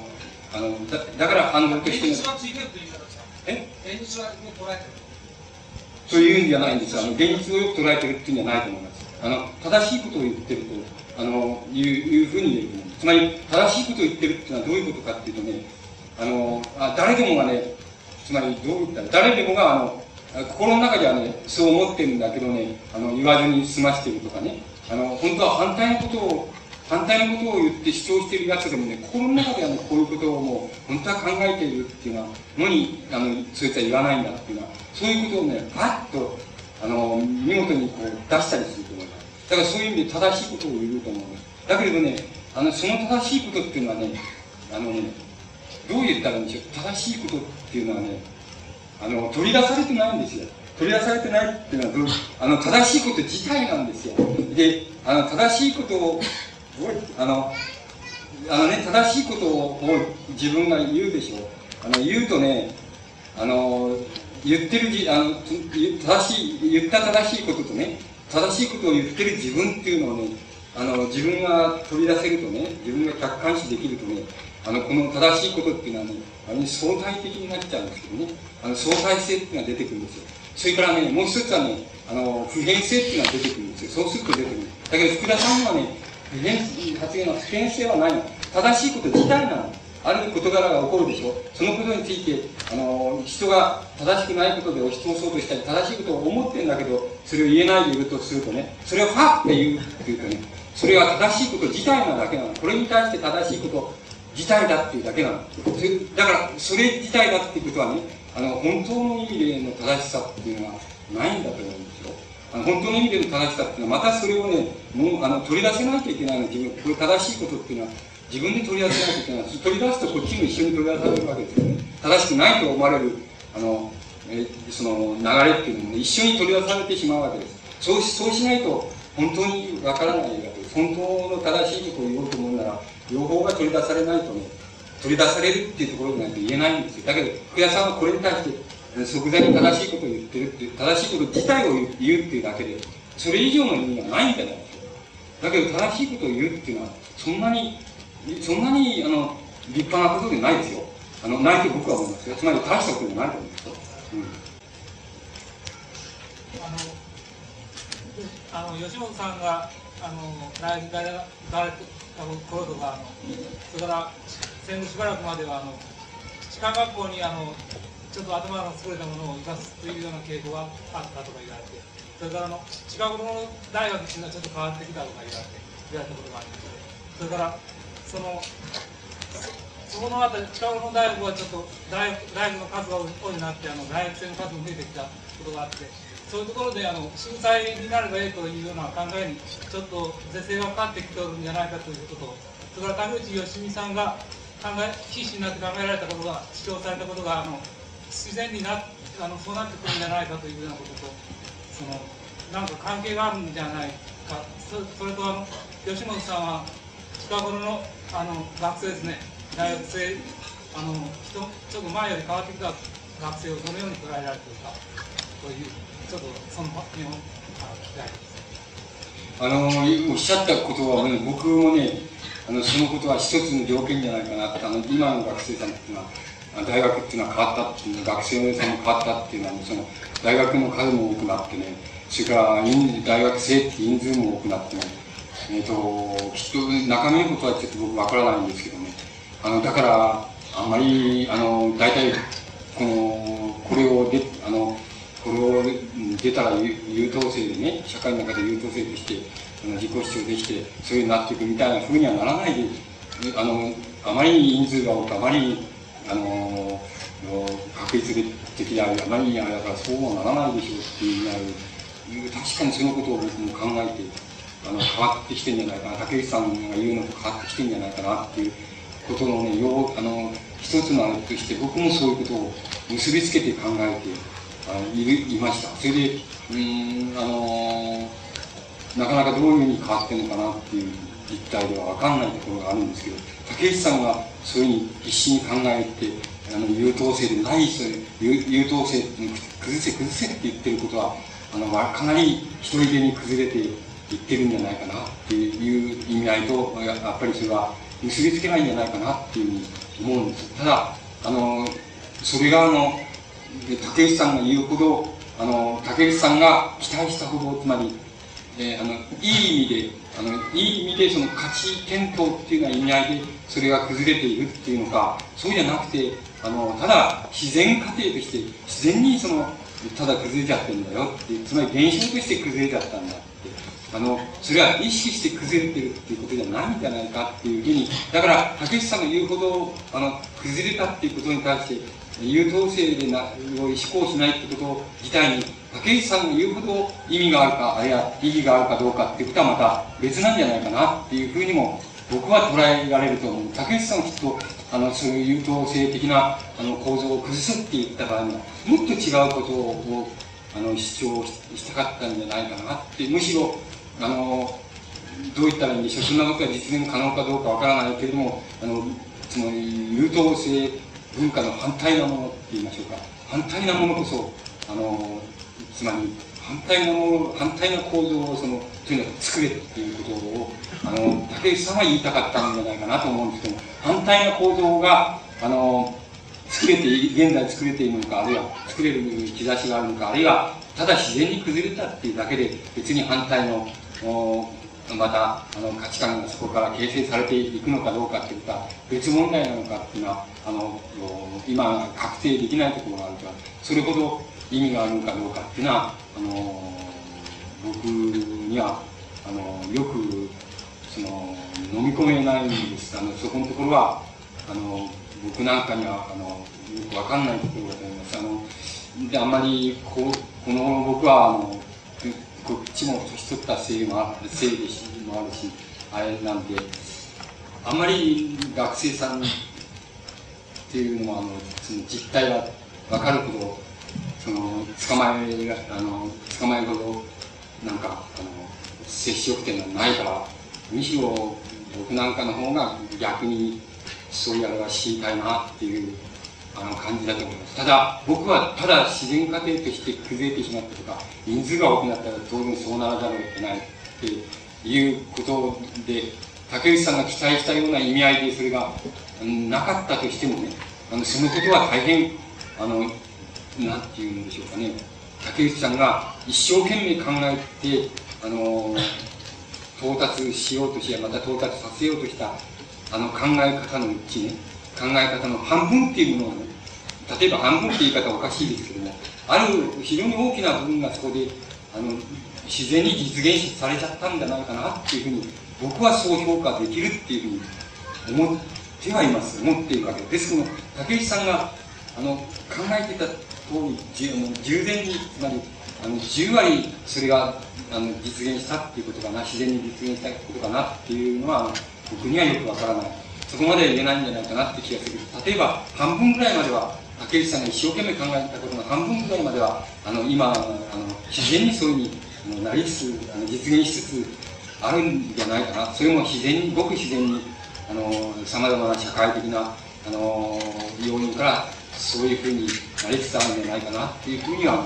僕自身は評価してあのいるわけです。それで、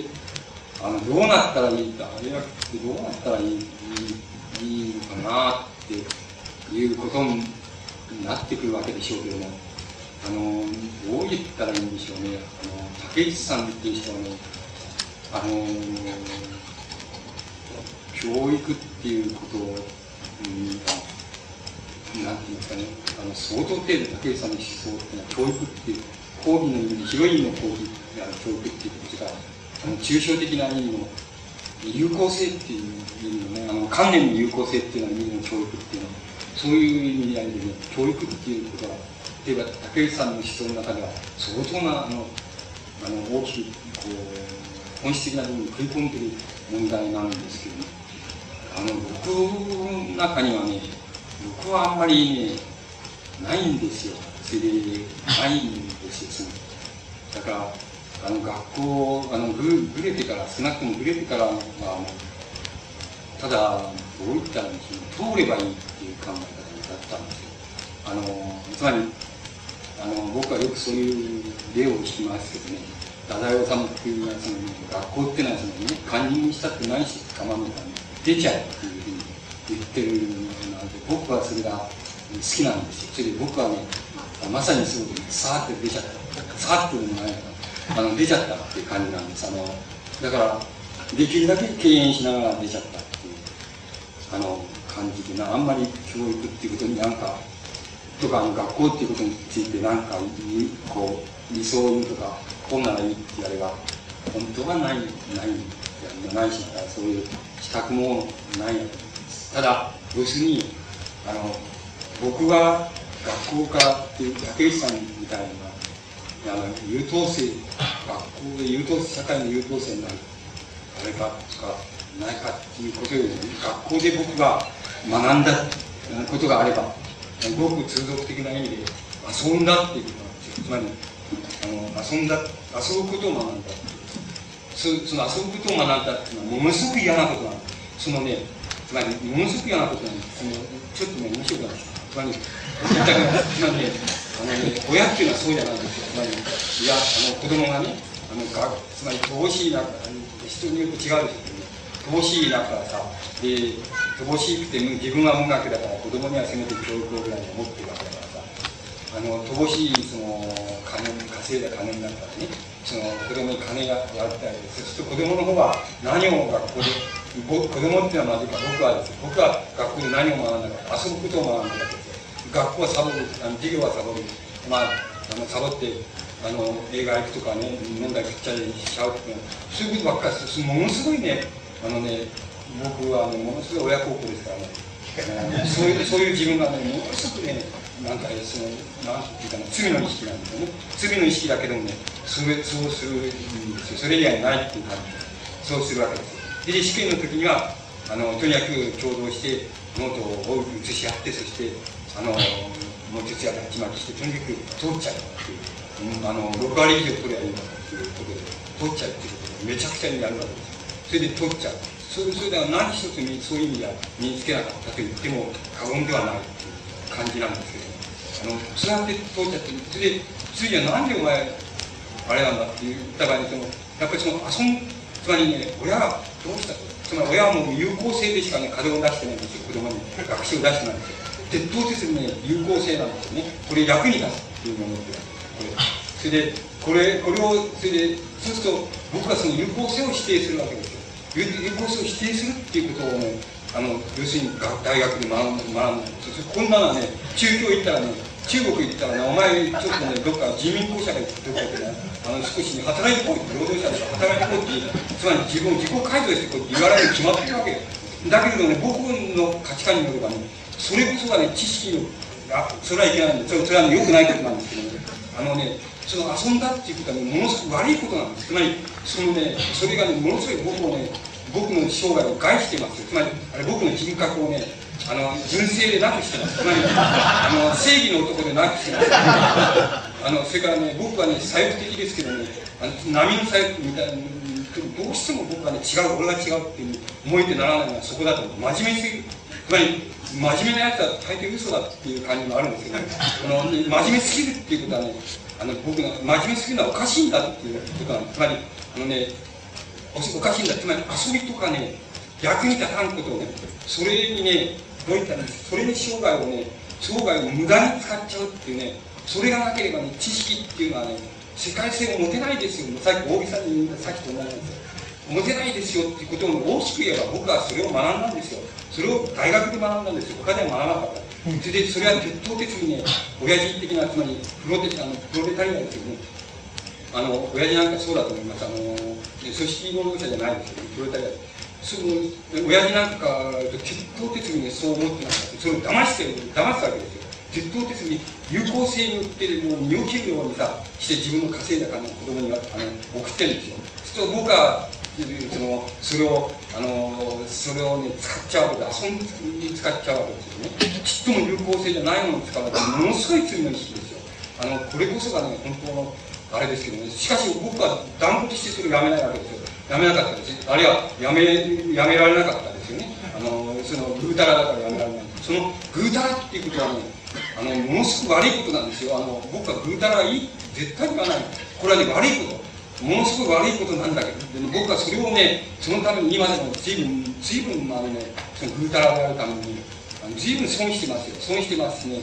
あの、随分大変な、俺はっていうふうに思ってます。思いますけど、今でもダメですけどね、ダメだと思って。思ってますけどね、随分だから苦しいですけどね、なんか仕事するとき、やれやれ、しょうがなくてね、いやと思いますけどね、あの、そのぐうたらさって、やっぱり大学で僕は学んじゃったんですよ。それで、だけれどもね、もう一つ、しかし強いてそこにね、意見を求めるのはね、親父であるプロレタリアを騙してね、それで騙してその有効性でね、身を切るようなね、貧しい金を使ってね、それで一緒にやってるその金を遊びに使っちゃってね、それで僕がね、学んだいいことっていうのはね、僕は今も生かしてるしね、断固として僕はね、それは世界思想として主張してやまないのね。あのね、知識が知識であることね、遊ぶことが遊ぶことでね、もうそれで生涯をアウトにしちゃう。全然ね、毛沢東的にはね、もう無価値である。あれ、スターリン的に言ったら無価値であるって生き方ね。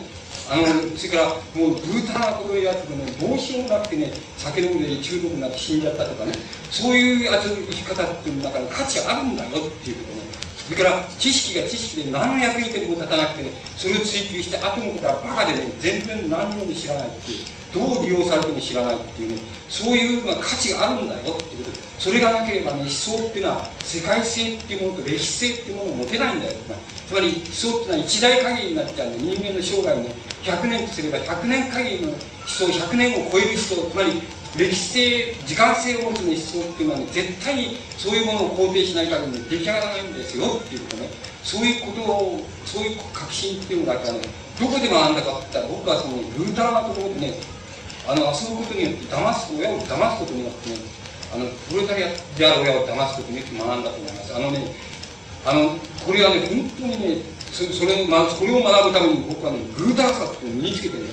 あのそのグータラさっていうのがっていう悪べきところを身につけてねだけどそれをねそういうねいわば人間性の犠牲をね犠牲をその犠牲の上に僕はねそういう考え方っていうのを獲得したと思うこの考え方はね多分世界の、マルクス主義っていうのはねあのね修正するに足るんです。よと僕は思ってるわけつまり世界のマルクス主義っていうのはここをね修正しない限りダメですよって僕は思ってるわけあのそういう確信がありますあのそういう批判がありますだだからあの僕を入れないでしょう。しかし僕は自信があります。あのそれはねどうしてもダメなんですよ。それがなければねあの世界性思想が世界性を持てないんですよ。あの毛沢東思想あ思想ではねあの世界をリードすることはできないでしょあの後進国とかね虐げられたつまりあの弱きを助ける弱きはねあのあのね例えば、ね、あの弱きをねあの認識さを与えるねそういうあのそういうあれにはなれるかもしれないけど、ね、あの世界思想っていうものをねあの世界っていうものをねあの全部掌握した上でね全部棚心にさした掌握ってのは支配っていう意味じゃないですよ。世界っていうものを全部世界の構造を全部棚心にこう全部ねあれした上でね弱きを助けるっていうことは本当はどういうことなんだっていうことに対してはね毛沢東思想は必ず間違えると思います。あの現在の中国思想は必ず中国の思想はね必ず間違えると思いますあのただ弱きを即物的にあるいは即時的に助けるね。どっか第三世界の解放運動を助けるとかね。即即物的に助けるとか即時的にその思想を助けるとかね。いうあるいは影響を与えるとかそういう意味では有効性があるでしょうけどねそれらがそれらが本当の意味でね真理であるかね本当に世界性であるかどうかは別なんですよ。本当の世界性っていうのは世界の別の行動ですよ。毛沢東思想では絶対引っかかってこない。ね精神的なあれがあるんですよ。それその世界全部をねあのいわばあの構造として掌握できるっていうのはねそういう視点が持った時に初めて初めてその時に弱いのはどこなんだっていうことでここなんだそしてこれを助けにはこうなんだっていうのは、その時それをそれができるならば初めてそれはね有効であるのでそれが真理なんですよ。だけども即時的な有効性っていうものがね真理であるか本当の意味で有効であるかどうかっていうのは絶対に即時性である限りはね絶対に判定できないっていうことこれは、まあ、あらゆる実践家っていうのは心得なければいけないことだと思いますあのあのあらゆるまた理念っていうものが絶対にそれはねあのあれしないといけない身につけなければいけない問題だってに僕は信じてます僕はそこどこからあれしたのってそれから僕は大学からですよそれ大学の先生からじゃないんですよ。あのそれから先生からじゃないんですそれあの、ね、絶対そうじゃないんですよ。だから僕はそういう意味でねあの教育についてね語るにあれはないんですよ。資格がないんですあの僕はあのか悪いことばっかりしかしてこないのにあの、ね、あんまり言えないんだよ。ででぐうたらっていうのは本当に良くないことなんですぐうたらっていう僕はねもう少しぐうたらでなかったらねちょっとちょっといいと思うんですよ。あの優秀だと思うんだけどね。ダメなダメですよ。ぐうたらですよ。だからものすごく悪いことですがあれいろんなことがチャランポランなところがあって悪いそれはあの対立的まり対人間関係でもチャランポランなところがあってねものすごく悪いんですあのそれであの意識しないであの意識しないで人にちゃんとであったりね。あのものすごくあれですよものすごく内省するんですけどねあのそれでもねやそうであったりもう非常に良くないので身につけたのそのあのそ優等生も残酷ですけどねあの遊びに行ったやつも怠け者ってすごい残酷ですよ。残酷でねいけないとかねそういう意味での、残酷悪いところを身につけてますそれはね悪いところですけどしかしそれを犠牲にしてねやっぱりね獲得したこともあります。であのだから僕はそういうことなんでねあのその大学とかに教育とかについては、まあ、言うことなしホープなしにあの理想ないんですよ。あのこうでなきゃいけないみたいなのないんです。それでもうそのためにもういやもうものすごくね例えば自分の子供に対してものすごくね嫌ですね、ダメですね。あの、僕の理念から言ってたのに、ほったらかすって、ほったらかす、もうほっときゃ、ほっとく以外ないんですよ。またね、何も言わない、文句も言わないんですよ。言うことはできないんですよ。お前、お前がそうだったのかなって言われたらそこまでですよ。言えないんですよね。言えないでしょ。だけどね、言えないっていうこととね、しかしね、俺はからもう見てるとね、イライライラするイライラする。あの、僕は別にね、優等生じゃないの、勉強しろとかね、そういうふうには言わねえんだけどね、どう言ったらいいのかな。そのそうね、逃げ通しに逃げてたってね、どっかいつかは逃げられないんだよっていうことだけはね、なんていつ言いたくてしょうがないね、子供に。はい、お前ね、逃げ通し、怠けっ通しね、まま逃げ通しに逃げて、それから、際どいことになってね、あの、間にニコニコってして、ごまかしね。っていうね、まあ、いつかどこかで逃げられないよってあるんだよ、人生にはってかね、人間にはあるんだよ、商売にはあるんだよ。ってことはね、どうも説教したくて仕方がないんだけどね、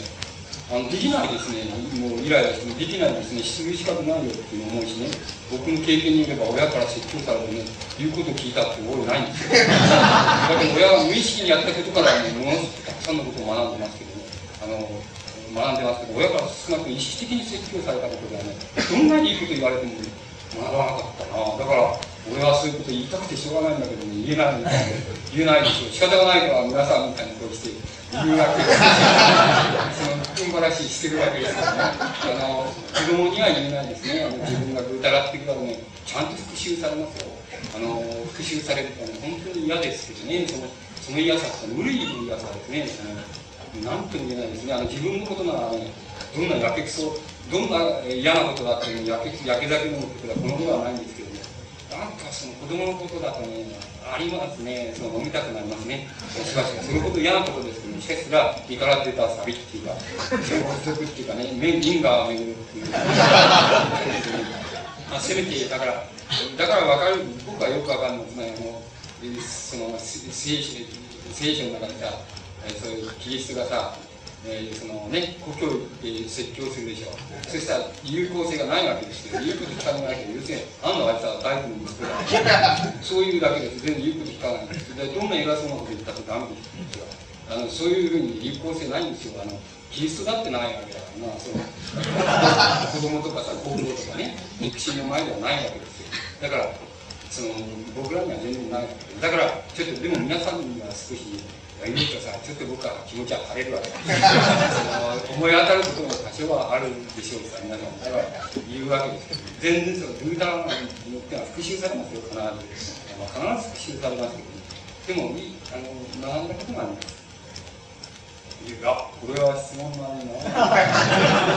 ですけども、時間がありませんので、最後、いいですか